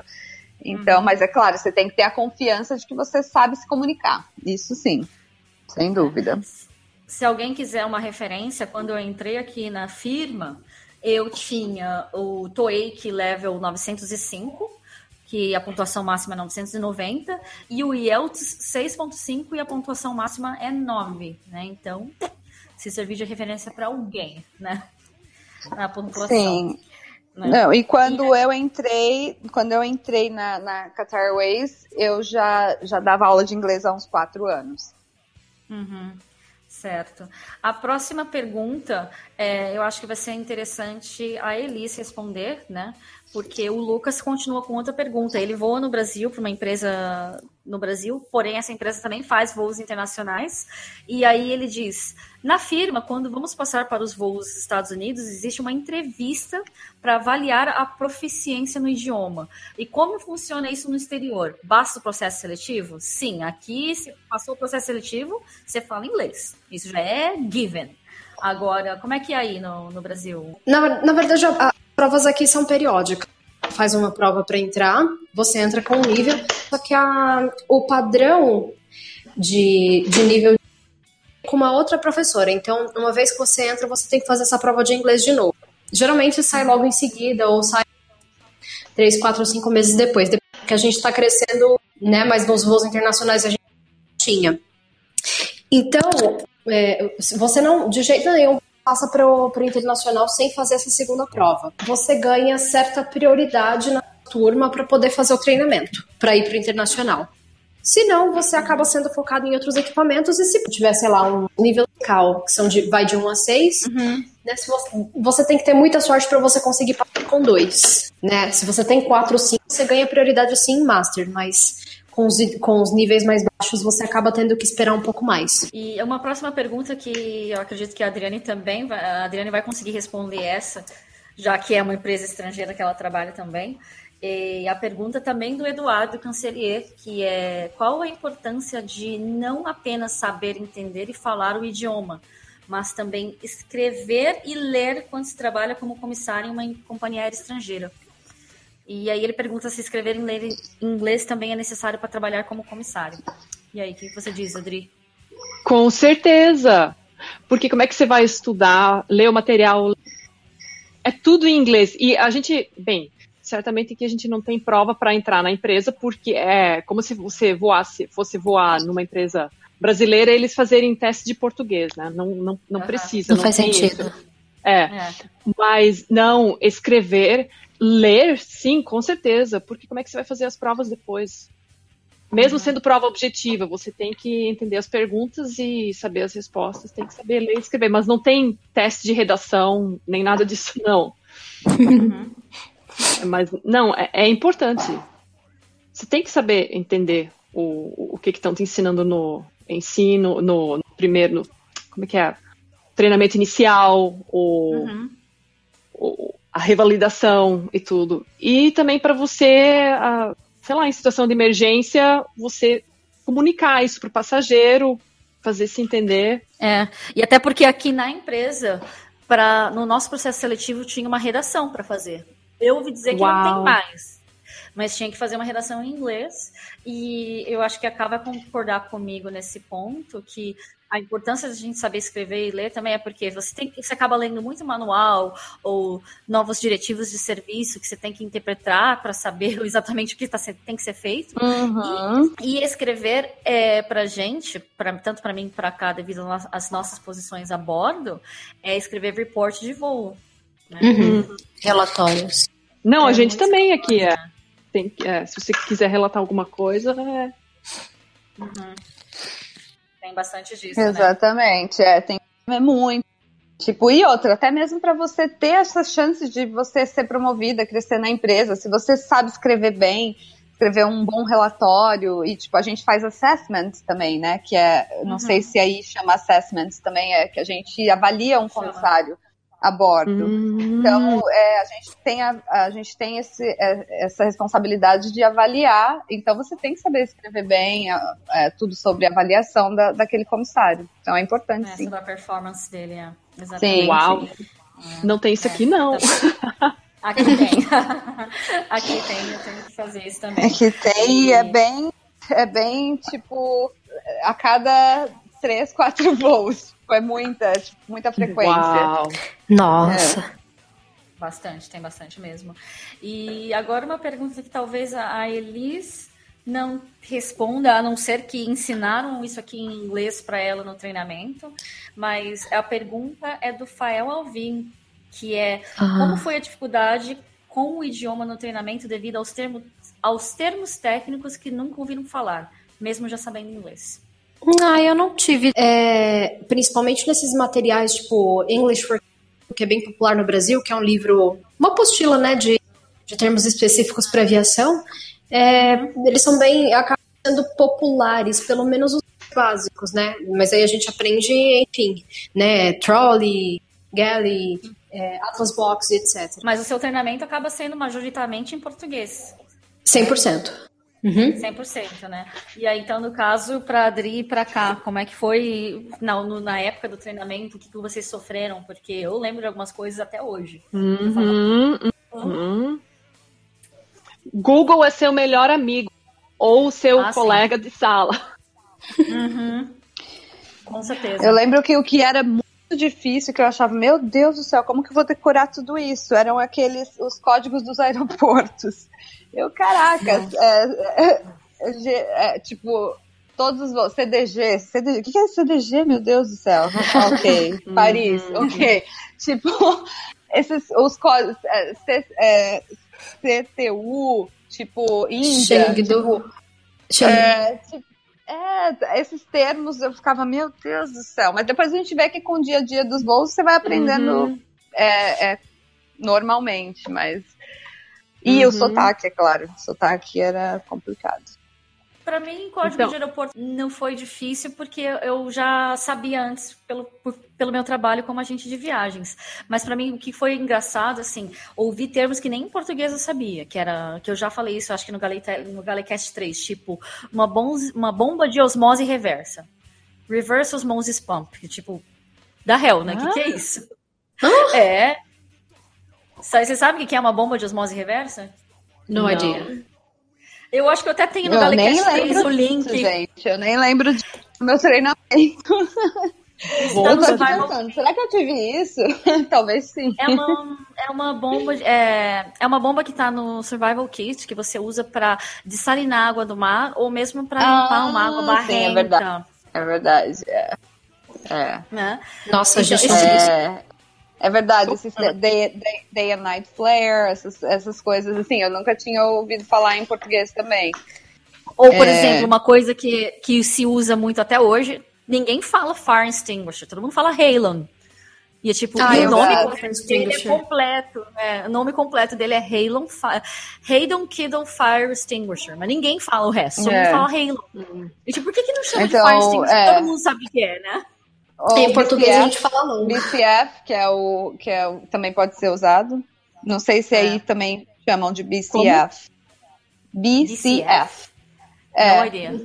Que é o 1311, que, que é o, o o fire, o não, que é o, o extintor. BCF. É Não, um outro a nome, é um outro nome para o extintor. BCF. BCF é, eu acho que é bro. Cloro, É isso aí, É uma- é isso aí.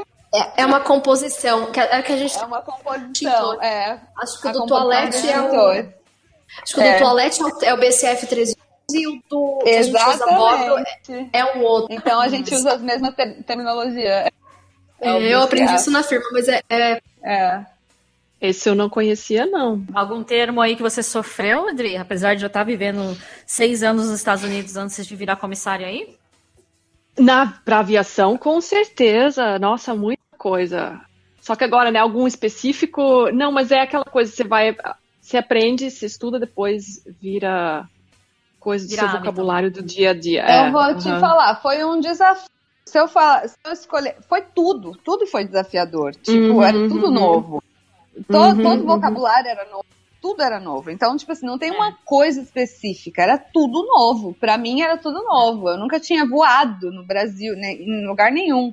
E eu tinha Uhum. feito um cursinho de comissária no Brasil. Então, é, e eu, eu era professora de inglês, completamente fora da minha área. Então, tudo era novo, tudo, tudo foi novo. Uhum.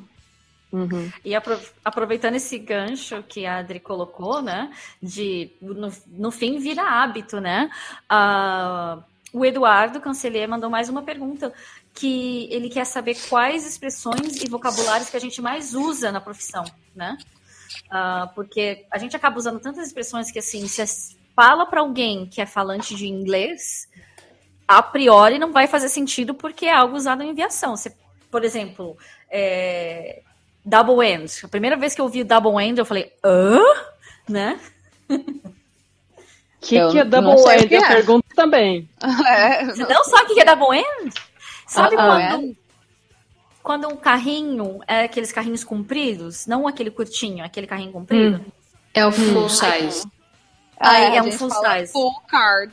Full card. Sim, só, só que quando você tem um comissário em cada fim do carrinho, você chama de double end. Gente, não Hum. esse termo aqui, a gente usa esse. Você não usa Engraçado, double né? end? Não, Aqui a gente usa. Dois fim, né? Dois fim double end. Você chama de quê? Não, a gente só fala É, que são cortou. dois comissários de carrinho. Exatamente. double end. double end, muito mais curto. Pois é, vou começar a usar esse termo. Pronto. né? Double end. Double end. É. Mais uma que eu mundo- aprendi. É. Ah, Esse aqui todo mundo deve conhecer já, que é o famoso Deadhead. Pra nós, sim, pros ouvintes, é Sim, tipo sim. Deadhead, uma cabeça morta. O Sim. que, que é isso? né? Sim. É. Não, se tem um que a gente gosta é Deadhead, né? Ah, com Ah, certeza. Não. Ou, ou Fairy Flight. Ah, também Fairy Ah, Flight. nossa, é adoro. É perfeito, adoro Fairy Flight. Aham. Fairflight ouvinte- é a hora do- dos books a bordo. Aham. E é engraçado que, assim, pro ouvinte que fala inglês falar ferry flight, mas ferry não é um barco, né? É bem engraçado. Ferry flight é um voo vazio, tá, gente? Não é, não tem Sim. passageiro. Sem passageiro, esse voo é perfeito. É. É um voo traslado. Tô brincando, É. gente. E, e É Dead de em Head, Mudar um pouco, né? Só isso. Uhum. e Dead Head é quando você ah, tá, entre aspas, trabalhando, mas você tá num assento de passageiro. Você está indo cumprir voo em algum lugar ou voltando Tá, de tipo, algum lugar. Em, em duty, que já é mais Isso. um aí palavra. é Duty. que é, você tá trabalhando, mas não conta as horas de voo. É. Ah, conta. último conhecia. Quando você vai agora, tipo- heading, conta? Conta Normal. Como hora de Como voo? se você Que bacana. Conta como Uau. hora de voo. Aham.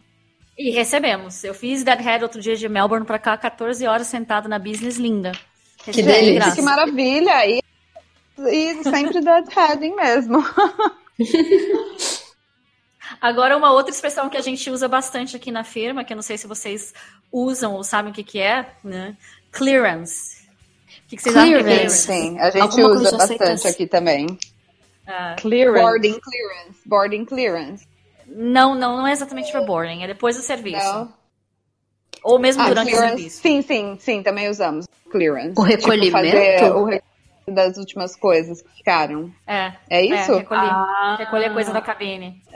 Final Tipo, clearance os é quando. que ficaram, coisinhas, É. né? Ah, é só quando ficaram coisinhas? Não, sempre a gente fica. Sim, sim. Você fica, né? Mas a É. gente, a, gente usa dois, a gente usa dois termos com clearance aqui, na verdade, né? Clearance é quando você recolhe as bandejas com um carrinho. E Exatamente. final clearance. Final clearance é quando você vai recolher as coisas que ficaram pra trás. Um copinho aqui, uma xícara ali, aí você vai com uma bandejinha só, né? Ah, exatamente. certo. A gente usa exatamente os mesmos termos aqui. A Adri Eu parece estranhando mas- clearance. Muito. Eu acho isso mais termo de piloto. Porque we have Ah. clearance for takeoff, we are clear for takeoff, we are clear for landing. Tipo, ele. Boarding clearance a gente usa também. Nossa. Sim, também. E outra ah, expressão que eu aprendi aqui, qual que é o assunto que a gente está falando mesmo? Expressões e vocabulários que vocês mais usam. Uhum. Não é que usa, Isso. mas é um que é até muito bom para passageiro também, e para nós. Ah. Non-stop não é o mesmo que direct. Vou Ah, non-stop, Hum, eu vou sim. direto. Sim, é, é. É. Non-stop, direct, é. Quando você Eu quer um voo também- que não tem, que é, é, que é sem parada, sem nenhuma outra outro pouso, decolagem no meio, é non-stop.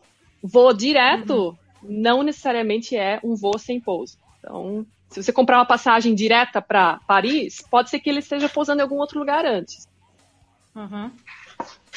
E o, tem outro termo também que a gente usa bastante aqui, eu não sei se usa, eu acho que talvez usa. É green light board. Não Nunca conheço. ouvi falar. Não. green Não. light board é tipo quando você dá o clearance para começar o boarding. Ah, Ah, gente embarque autorizado. de board. Embarque autorizado. a gente É, chama de não, boarding é green clearance. light boarding. Boarding- também, boarding também. Mas, mas é, o green light boarding é mais uma. é, é, a gente usa. É, geralmente o chefe geral usa para se comunicar com o ground staff e com o piloto. A green light. é, e tem, tem até o termo que a gente, que a gente faz um tick. É, GLB, que é o green light boarding, que já está pronto para começar o boarding. Uhum. Eu achei que era igual. né? Não, Aqui boarding você fala, ah, we're ready for boarding. Can I get boarding clearance or boarding clearance has been given? É, normalmente, a gente, é, normalmente a gente faz PA, né? Boarding clearance has Sim, been sim, given é. to boarding positions, né? A gente só usa boarding clearance. Eu vou te passar depois, se você quiser colocar, Mariana. Tem uma página aqui que é com vários desses termos. é, a página diz é dicionário de comissário. Então, termino- Nossa. terminologia para comissários de voo. É. Então, tem bastante coisa. Super aceito. super Nossa, aceito. arrasou. Arrasou. É E porque são muitas terminologias. São bastante, bastante. É, mas pode ter diferença entre o americano, o britânico, vocês ali do Oriente Médio também. Mas, sei lá, às vezes é, tem bastante coisa bacana. Passei já, pronto. Né? Demo! Ah, tá, tá aí uma boa. Demo. Demo. Ah, é, demo verdade. também. Não é o diabo, não, viu, gente? Não, Exato. Demo, essa é boa. demo é a demonstração do equipamento de emergência. Porque a gente não Aham. tem televisãozinha, então a gente faz toda vez a demonstração do equipamento de emergência antes da decolagem. Então, a demo. Let's do the demo. É. Uhum. Aqui a gente chama de manual demo quando a televisão quebra. Ou quando o Hum, vídeo tá funcionando. É, manual, manual demo. E aí, é, só para continuar nessa questão de expressões, o Eduardo também continua, né? Eu acho que todas elas a gente nunca esquece, mas ele pergunta se tem alguma que nós nunca esqueceremos devido à forma que nós aprendemos. Algum contexto triste, apavorante, enfim. Alguma coisa que você aprendeu numa emergência, médica ou não. Eu aprendi uma na entrevista. Ah, é? É, é, porque eu já tinha voado no Brasil e tudo, e daí eu não sei como, sabe aquelas coisas que você se embanana e não sabe como sair da situação, e ainda mais na entrevista. Felizmente eu passei. Mas era, eu queria falar assim que, olha, quando eu voava no Brasil, a gente fazia muitos bate-voltas, fazia às vezes até três por dia. Ah, tá. Turn around. E sabe quando você tá falando assim na frase e você já sabe, cara, como é que é isso em inglês? Tipo, go and return. Não, a- deu. eu, eu acho que eu falei back and forth. We did a lot of back and forth. Eles corrigiram para turnaround ou não? Ah, não, a gente. Daí ela falou assim: oh, a turns. Aqui a gente só fala turn. Ah, que a gente fala turnaround. T-U-R-M. É, não. Turn. Ah, foi assim que aprendi a- o termo bate-volta. Aqui, no dia da entrevista. Turn. É, aqui no, no contato também falamos turn around. Não é só É, turn. Eu acho que eu não aprendi nada de maneira tra- traumatizante, graças a Deus. Eu também Não, não tô lembrada de nada, assim. Talvez tenha, mas não- agora eu não tô lembrada. Eles têm. Deve ter vários, mas não tô lembrando nenhuma agora. E ah, já aproveitando então que você falou isso, Drey, de travar, o Douglas Piloto, pelo Instagram também, é, pergunta, né? O que, que a gente faz numa situação de nervosismo quando o inglês trava? Ah, vai pra galera.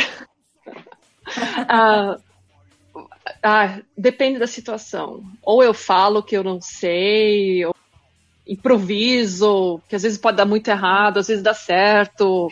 Se se vira nos 30.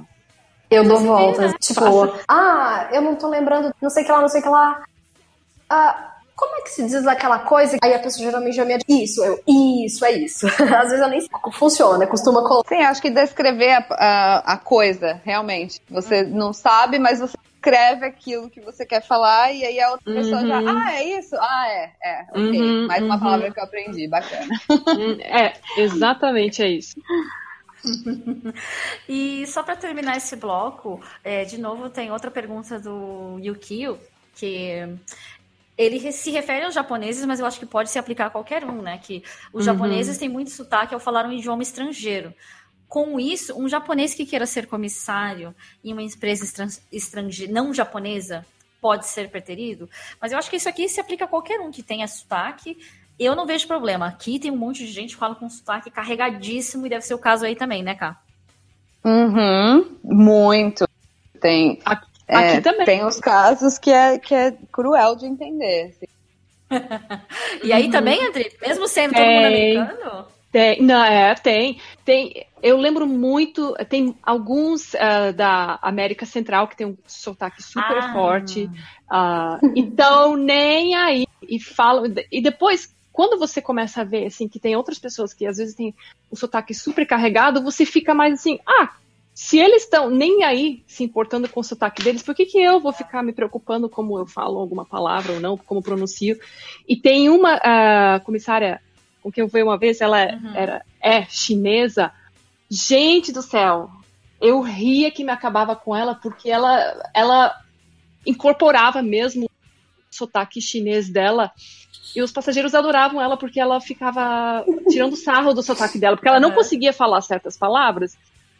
E era, ela fazia comédia disso e era uma ótima comissária de voo por isso, porque ela fazia graça do sotaque dela e não influenciava, influenciava nos procedimentos de voo, de segurança, nem nada.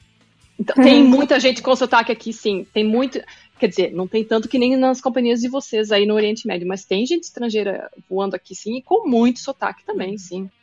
Mas é, eu não sei se, se vocês concordam, mas eu acho que o sotaque é tão importante porque é a nossa identidade, né?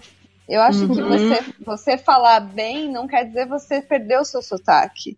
Uhum. Então, você pode falar bem e ainda não perder a sua identidade. Eu acho o máximo quando, quando alguém fala pra mim, olha, eu sei que você é brasileira por causa do seu inglês. Eu, nossa, muito bacana. Tipo, você me reconheceu por, algum, por alguma coisa do, do meu sotaque. Ou seja, eu não perdi a minha identidade. Então, eu Uhum. acho que, que, que isso é importante. É claro que tem... a- a- você não precisa falar, tipo, com sotaque. Não, não quer dizer você não falar bem, entendeu? Isso as pessoas podem confundir um pouco. É você falar bem, mas ter algumas diferençazinhas ali que a pessoa vai perceber que você é brasileira. Ou da, da- da nacionalidade que você é, né?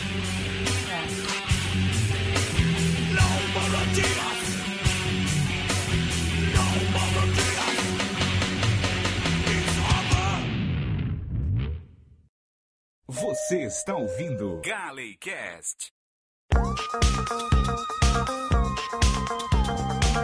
Agora a parte engraçada. Mais engraçada também, porque já falamos de sotaque, já falamos do inglês indiano. Algumas pessoas perguntaram de gafes e causos a bordo, né? E o Antônio Ramos, ele voa na Espanha e mandou pelo Instagram uma gafe que ele deu, que ele trocou o button por bottom. Quem entende já sabe que, na verdade, button é botão e bottom quer dizer fundo, mas os ingleses usam muito como Popô. né? Então, e o casal riu da cara dele. Popô. e o casal riu da cara dele. Essa é né? ótima. E aí, essa é ótima, né? Então aí ah, o Eduardo Cancelheiro perguntou, né, que situações que a gente, constrangedoras que a gente já viveu por não ter conhecimento de vocabulários ou expressões idiomáticas, aí, enfim, gafes que a gente já passou também. Enfim, meninos, o que vocês têm, Hum, Carlos? constrangedor, inclusive foi no, no último pernoite. Eu me lembro que a tradução é, era um hambúrguer na, na Cake Factory que ele era feito com a tradução literária pão de fermento. E depois eu me senti super estranha perguntar pro, pra ele. Agora eu esqueci, mas eu cheguei a anotar. Porque eu, eu, eu olhei e falei, mas que diabo é um, um French não sei que lá low? Não, E por que, que ele usou loaf bread? Não sei. Enfim, sei que eu perguntei pra ele o que, que seria isso. Ele, ah, é um pão assim, assim, assado, e não sei o que lá, não sei o que lá. Eu, ah, então tá bom. Aí depois eu fui procurar e falei, pão de fermento. Eu, ah, tá. Legal. Eu sei que Eu acho que de essa- pronúncia, essa de pronúncia, mas tipo, é, demorou pra caraca pra eu saber que Worcester sauce, a pronúncia era essa, porque eu achava que era Worcester. tipo, nada a ver. é. Mas- Mas É. Worcester sauce, eu, caraca, mas se escreve completamente diferente, mas eu demorou muito pra eu perceber que a pronúncia era assim, Worcester, e não Worcester. É, tá, as pronúncias de coisas inglesas tem muitas coisas que realmente não tem, que é difícil, né? Ah, mas eu lembro de uma que, assim, não muito tempo depois que eu estava na classe executiva, tinha um passageiro que, assim, todo mundo estava dando atenção para ele, eu não lembro por quê. Não era ninguém famoso, VIP, nada, mas, assim, eu acho que era um voo que estava bem tranquilo, então todo mundo estava sabe, fazendo tudo, né? Aí eu cheguei pra ele e falei assim: "Nossa, todo mundo tá dando tanta atenção pra você que you're being overlooked". Né? Eu usei a expressão overlook como assim, eu queria dizer que a gente tava o- dando atenção demais, porque over é demais, né? E look enfim, olhar a pessoa e tal. Só que, na verdade, overlook é negligi- neg- negligenciar. Uhum. Anotane. E eu achei que eu tava abafando, né? E era, e era justamente o contrário. E era justamente o contrário, exatamente, né? Então, sim, a gente tem gafes. Porra, Tem. como tem gafes? Eu tive uma, uma vez um cliente chinês, ele estava sentado no lugar errado. Porque ele julgou que ele era a Ah. prioridade, ele queria sentar no, no assento conforto da frente, não sei o que, e o atrás. E eu tava, né, me sentindo no aeroporto que eu sempre trabalhei. E eu falei, ah não, o fulano de o cliente ele tá querendo passar a perna na gente porque o assento dele é lá atrás. E até então ele não tinha falado nada com a gente. Depois ele começou a engatear uma palavra ou outra em português. Eu falei, pô, Essa vida. Tipo, ele deve ter entendido tudo. Essa é bem a pergunta do Pedro Azevedo, que é a próxima pergunta também, que ele diz, né? Se você ou algum colega já passou ao perto a se expressar na sua língua natal, para o passageiro não compreender e ele te responder. No seu caso, você queria que ele entendesse? Não ou queria que ele entendesse. Então foi, foi isso, bem isso mesmo, né? Porque no meu caso, não sei se conta como língua natal, mas é, tava eu e um amigo meu japonês sentado no Jump City voltando de Nova York, né? E aí tava na frente desse do Jump City tinha um passageiro indiano e um passageiro americano branco, nada a ver, né? E aí, beleza. Quando a gente sentou pousando em Nova York, eu perguntei pro meu amigo japonês, né? E aí, como é que foi o voo? E ele, ah, o voo foi mega busy, esse passageiro indiano deu isso tudo em japonês, né? Esse passageiro indiano deu trabalho, bebeu muito, vomitou, tá vendo aquela mancha na camisa dele? Isso aí é vômito. Nossa, foi, foi terrível, né? E assim, a gente reclamando, eu, caramba, né? Lá em cima foi busy também, tal, não sei o quê. Mas o passageiro, o, o cru japonês falou do indiano, né? Aí quando a gente pousou e o avião começou a taxiar, né? Como eu era da business, eu tinha que subir de volta para business, né? Pro, pro desembarque. Aí eu falei, tá bom, depois a gente se fala no ônibus, né? No que eu levantei do meu assento para subir para business, o Japão, o americano, o branco, ele vira para nós dois e fala em um japonês perfeito. Tem gente estranha nesse mundo, né? Errou. Errou feio, errou feio, errou rude. Eu continuei o meu caminho. Quem ficou lá atrás foi o Xingo, mas assim, foi engraçado, né? Porque você jamais espera uns negócios desses. Acontece. Português também acontece, mas eu acho que no, no contexto aqui é, é pouco, né? É muito pouco acontecer. Passageiro, a Gente. gente falar em português o passageiro não e o passageiro entender, não. Você Sim. nunca sabe, você nunca sabe. Já que a gente está falando de outros idiomas, eu vou continuar aqui com as perguntas que a gente tem sobre outros idiomas, que entraram umas outras duas, eh, uma- algumas perguntas, outras perguntas, e eu também queria adicionar, né? Porque perguntaram de gafes e eu queria saber se gafa em francês conta. Posso falar uma gafa em francês? Pode. Que eu dei? Bonita. Eu tenho um livro chamado Hugo French in Three Months, francês em três meses. Eu tenho esse livro faz uns 13 anos, né? E é óbvio, ainda não falo francês. Porém, quando eu comecei, ah, quando eu, a primeira vez que fiz um voo para Paris, eu tava assim mega excited, que eu, ah, Paris, vou tentar gastar o meu francês que eu falava já um pouquinho. E ainda continua nesse pouquinho. Aí eu fui oferecer, eu tava com um carrinho de bar, né? E eu cheguei para assim, para mulher sentada, né? E eu perguntei, vou levar qualquer qualquer shows de boa? Ah, eu tenho eu tenho eu tenho um eu- o Michelzinho e Sara, eles vão estar ouvindo isso, eles vão estão dando risadas agora. Eles moram lá no Vale do Loire, perto de Paris, enfim. Vou levar qual- qualquer chose de boa? Aí a mulher disse, oui. Aí ela perguntou, o que, que você tem? Eu não consigo mais repetir, mas eu lembro do verbo ter, o verbo avoar em francês. Ai, Jesus. É avoar de ter em francês, não é avoar de voar em francês. Avoire. E aí, é, aí eu falei, olha, eu tenho. Aí eu falei, de, de j'ai de, de vin, de bière, de... Aí eu fui falar dos sucos. Aí eu falei, j'ai de jus d'orange, suco de Tá laranja, certo. jus d'ananá, tá certo, né? Jus de ananá, suco de, de abacaxi, jus de tomate, jus de manga. E aí, quando eu fui falar o suco de maçã, eu falei jus de pommes de terre. Vixe, suco de batata. Suco de batata. Porque maçã é jus de pomme, mas eu continuei com jus de pomme de terre. Quando eu terminei a frase, eu comecei a rir e ela também. Ela falou assim: se for esse jus de pomme, sim, de pomme de terre, não. E ela tomou o suco de maçã. Mas a gente dá fora, a gente dá fora em vários idiomas. Somos poliglota para vocês aí. Não, mas você Mas continuando nesse assunto. logo. Sim, me liguei na hora. Na hora. Na hora, foi muito engraçado. É, já que a gente está falando de outros idiomas, ah, o Vini Sawamura pergunta, né? Que se a gente pode estender o assunto para a importância de um terceiro ou quarto, quarto idioma e como isso influenciou nossas vidas, né? Ah, e aí, é, a Adri já falou que fala alemão, inclusive vou querer umas aulas.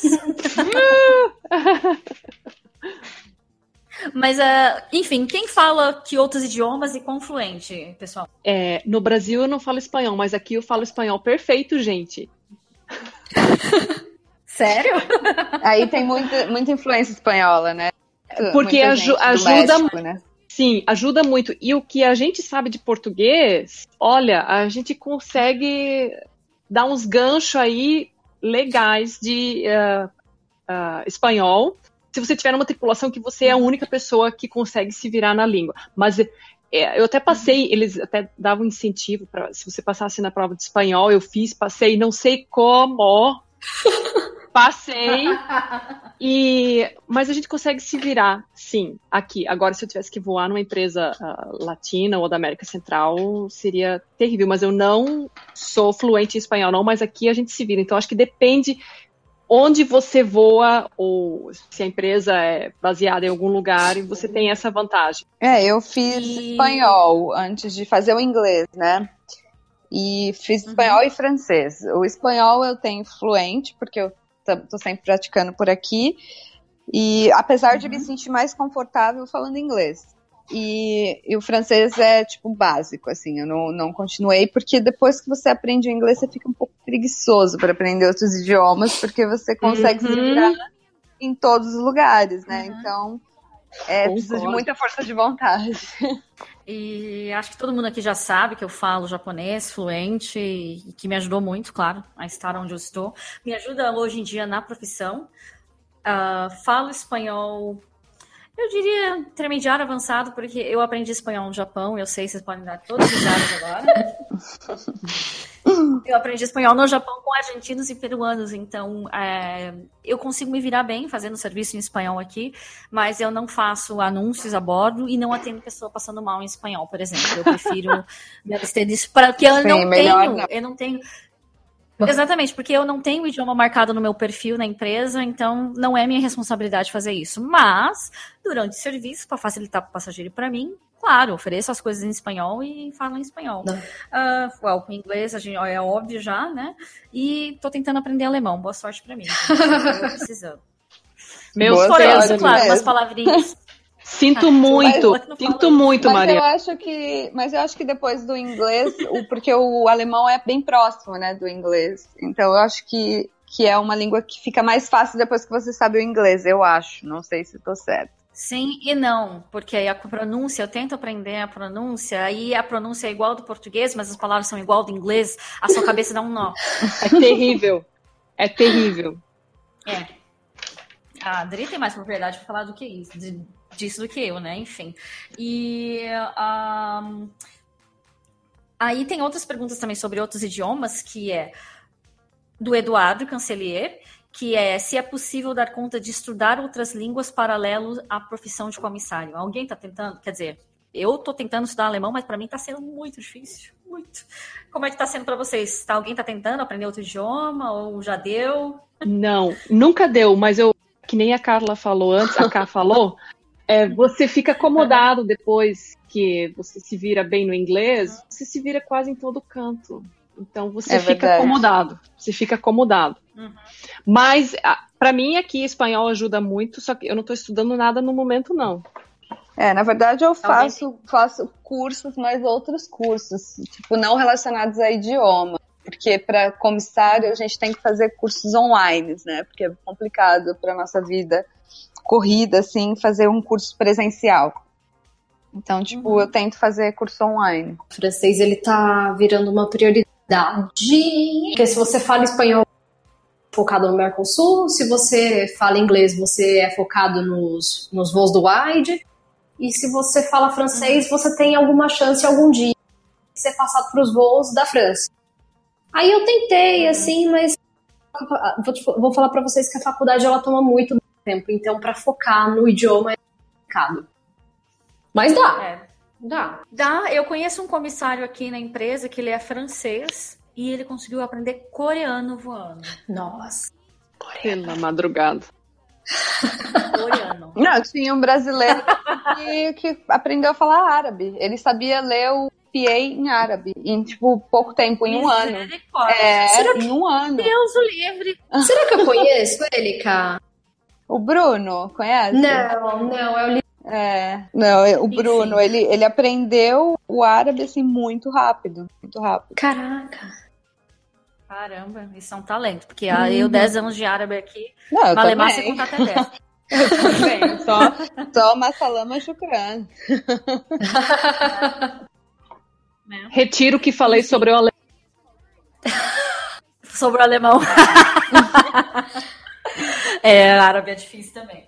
Mas vamos, falando em países, falando em outros idiomas, só para fechar essas outras duas perguntas desse bloco que juntou dois em um, ah, o Fael Alvim pergunta quão difícil é se comunicar em países onde não se fala inglês. Quem vai em países que não se fala inglês de, é, de pernoite? Ai, na boa. Acho Mímica, cartão, né? Cartão de banco. Como vocês fazem para nos voos para nos pernoites para a Rússia? Né, vocês vocês caem ali e Ma... Kai e Mari que voam, né, para lá de tempos em tempos. Uhum. Como é que vocês fazem? É, é tradutor? Porque lá parece que a galera não fala muito Não, inglês. então, o cartão, o cartão do hotel, se quer, se quer sacar dinheiro, o cartão do banco, é mímica, tipo, você mostra o cartão, aí, tipo, se, for, se eu for pra algum lugar, eu levo o cartão do hotel, aí, tipo, mostra pro taxista com o endereço escrito em... Porque geralmente nos hotéis eles falam, né, inglês. Então você pede pra pessoa escrever o endereço na língua local deles, e aí você se vira, tipo, mímica, dá pra se virar bem. É mais mímica e mostrar as coisas, tipo, mas sempre ter o endereço do hotel, né, Pra você saber voltar pro hotel, escrito na língua deles.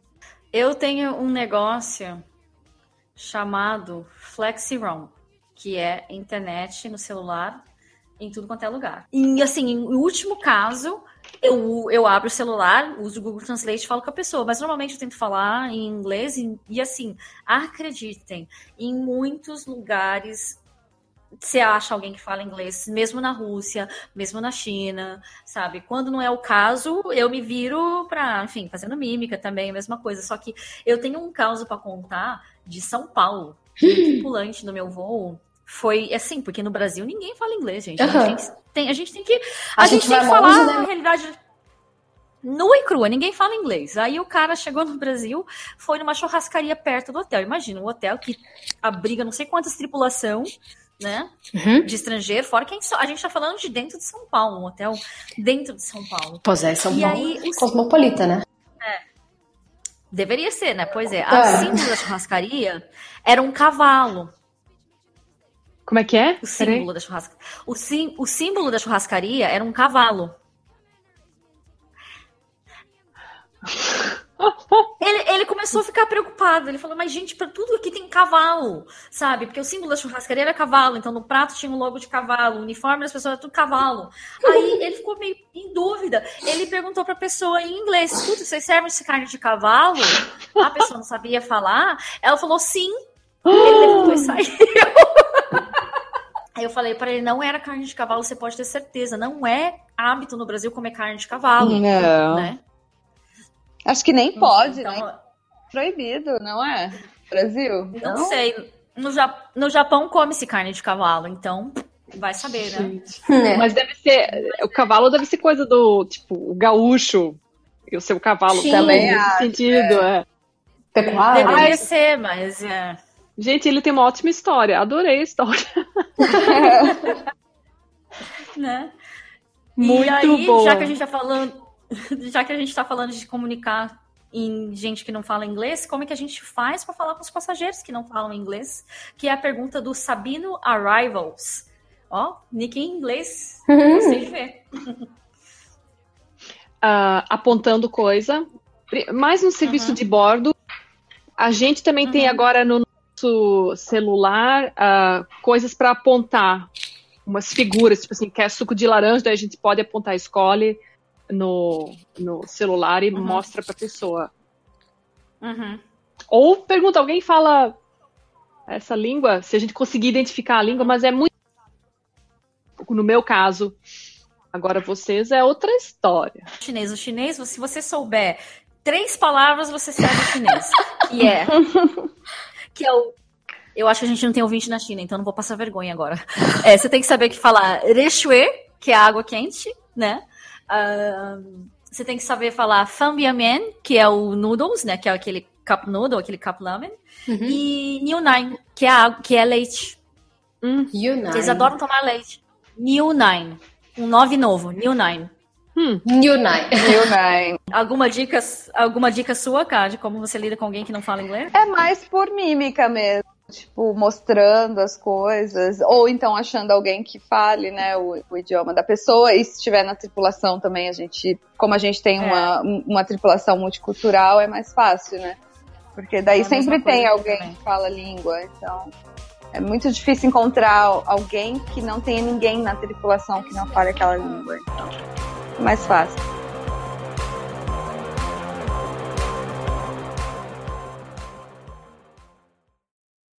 Você está ouvindo Galecast.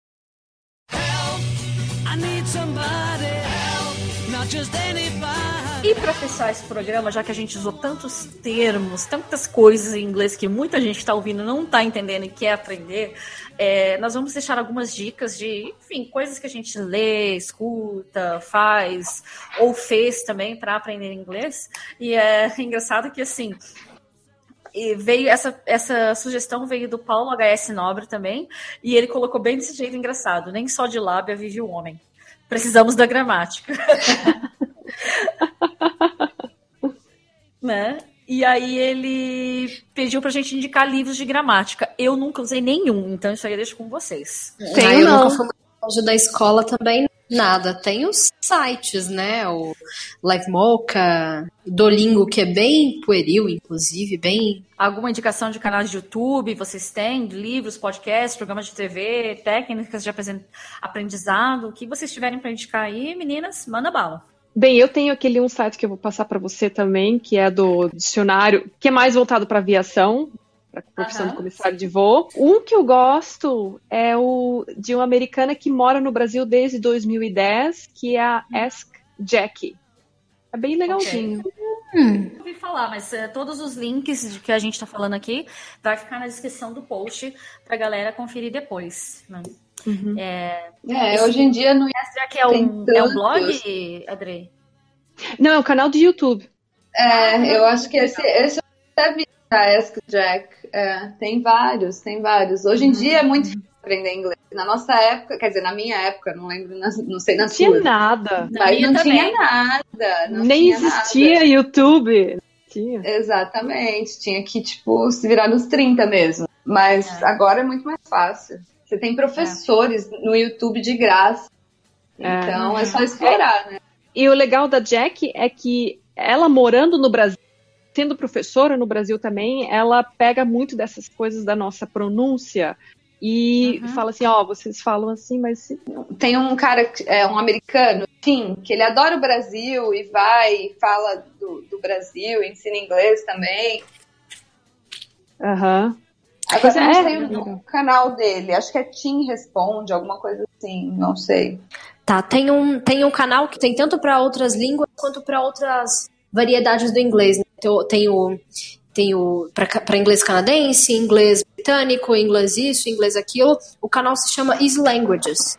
E tem um pouco de tudo. Tem polonês, coreano, grego, galês, francês, russo. É bem legal. E é básico. Né? A pessoa ela, ela, ela vai ir apontando as coisas. Então é fácil de você assimilar. E você vai anotando, é, é, é bem bacana. É, e eu, as minhas indicações antes de eu fechar isso aqui, até porque tem o, o ouvinte Guizeiro13, ele mandou pelo Instagram a indicação de um site chamado You- Youglish. É, Youglish.com, claro, os links vão estar aí embaixo. Não conheço, e, mas é interessante, válido para deixar para os ouvintes. E ele pergunta se a gente conhece o podcast chamado Inglês Pon- Ponta da Língua. Eu não conheço, mas eu ia, eu ia inclusive falar sobre outro, né, podcast que está no top lá do iTunes Brasil, que é Inglês Todos os Dias, assim como o podcast Nerdcast Speak English, que eu acho bem interessante também. Para mim, assistir filme com legenda em inglês me ajudou bastante a aprender inglês. Eu traduzia música sozinha. Isso me ajudou bastante a, a aprender. E assim, aquilo, aprendi sozinha, me virei e tô aqui. Então, eu acho que todo mundo consegue. Uhum. Claro, com certeza. Na verdade, só depende de, de cada um, né? É. Então eu acho que é isso. Depois de tanta conversa em inglês e em português, eu espero que vocês se sintam inspirados a, a dar um gás, a ter um gás aí para os estudos de vocês. E, enfim, boa sorte para todo mundo. Mais uma vez, obrigada a todo mundo por estar com a gente. Obrigada pela sua audiência. Obrigado, meninas, pela participação de hoje. Ah, obrigada a você. Imagina. Obrigada pelo convite, Mari. Super interessante o tema. Sempre, sempre um prazer. And I hope to welcome you girls uh, again to the Gallicast in another opportunity. So Thank that's it for- you. Thank you. That's it for today. I hope the listeners like the episode, and uh, I hope I'm not sounding too British, so everyone can understand. me. Apparently, this is not a very You are. a very friendly accent. Darling, would you like a cup of tea? Lovely. Baby, cup of E water. isso. Cup of water. E é isso, gente. Então vamos ficando por aqui. Beijo pra todo mundo. Tchau e até a próxima. Bye bye. Tchau, tchau. Bye bye, darling. Goodbye. Goodbye. Bye.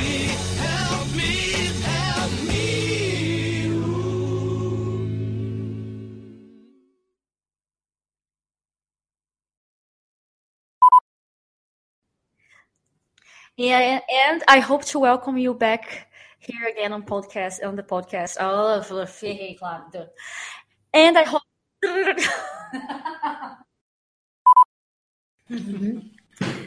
Bom, vamos, podemos passar para o bloco 2, meninas? Podemos. Tá? Eu posso fazer uma Yeah. pausa? Pausa, tá? Eu tenho, eu tenho que ir no banheiro. Peraí. Peraí. Com You have to licença. Yes, I have to. Yes. You have to Ó, eu aprendi, eu isso hoje, viu? Vou, vou usar assim na vida. I estão to ligados que- myself. E vocês estão ligados que isso aqui vai direto pro bloopers, né? Ah, e os filipinos falam comfort room, né? comfort room. Ah, não, nunca tinha ouvido essa. É. O- os nigerianos, easy myself. E os filipinos, comfort myself. Nossa, essa eu não sabia. Circulação portas em manual.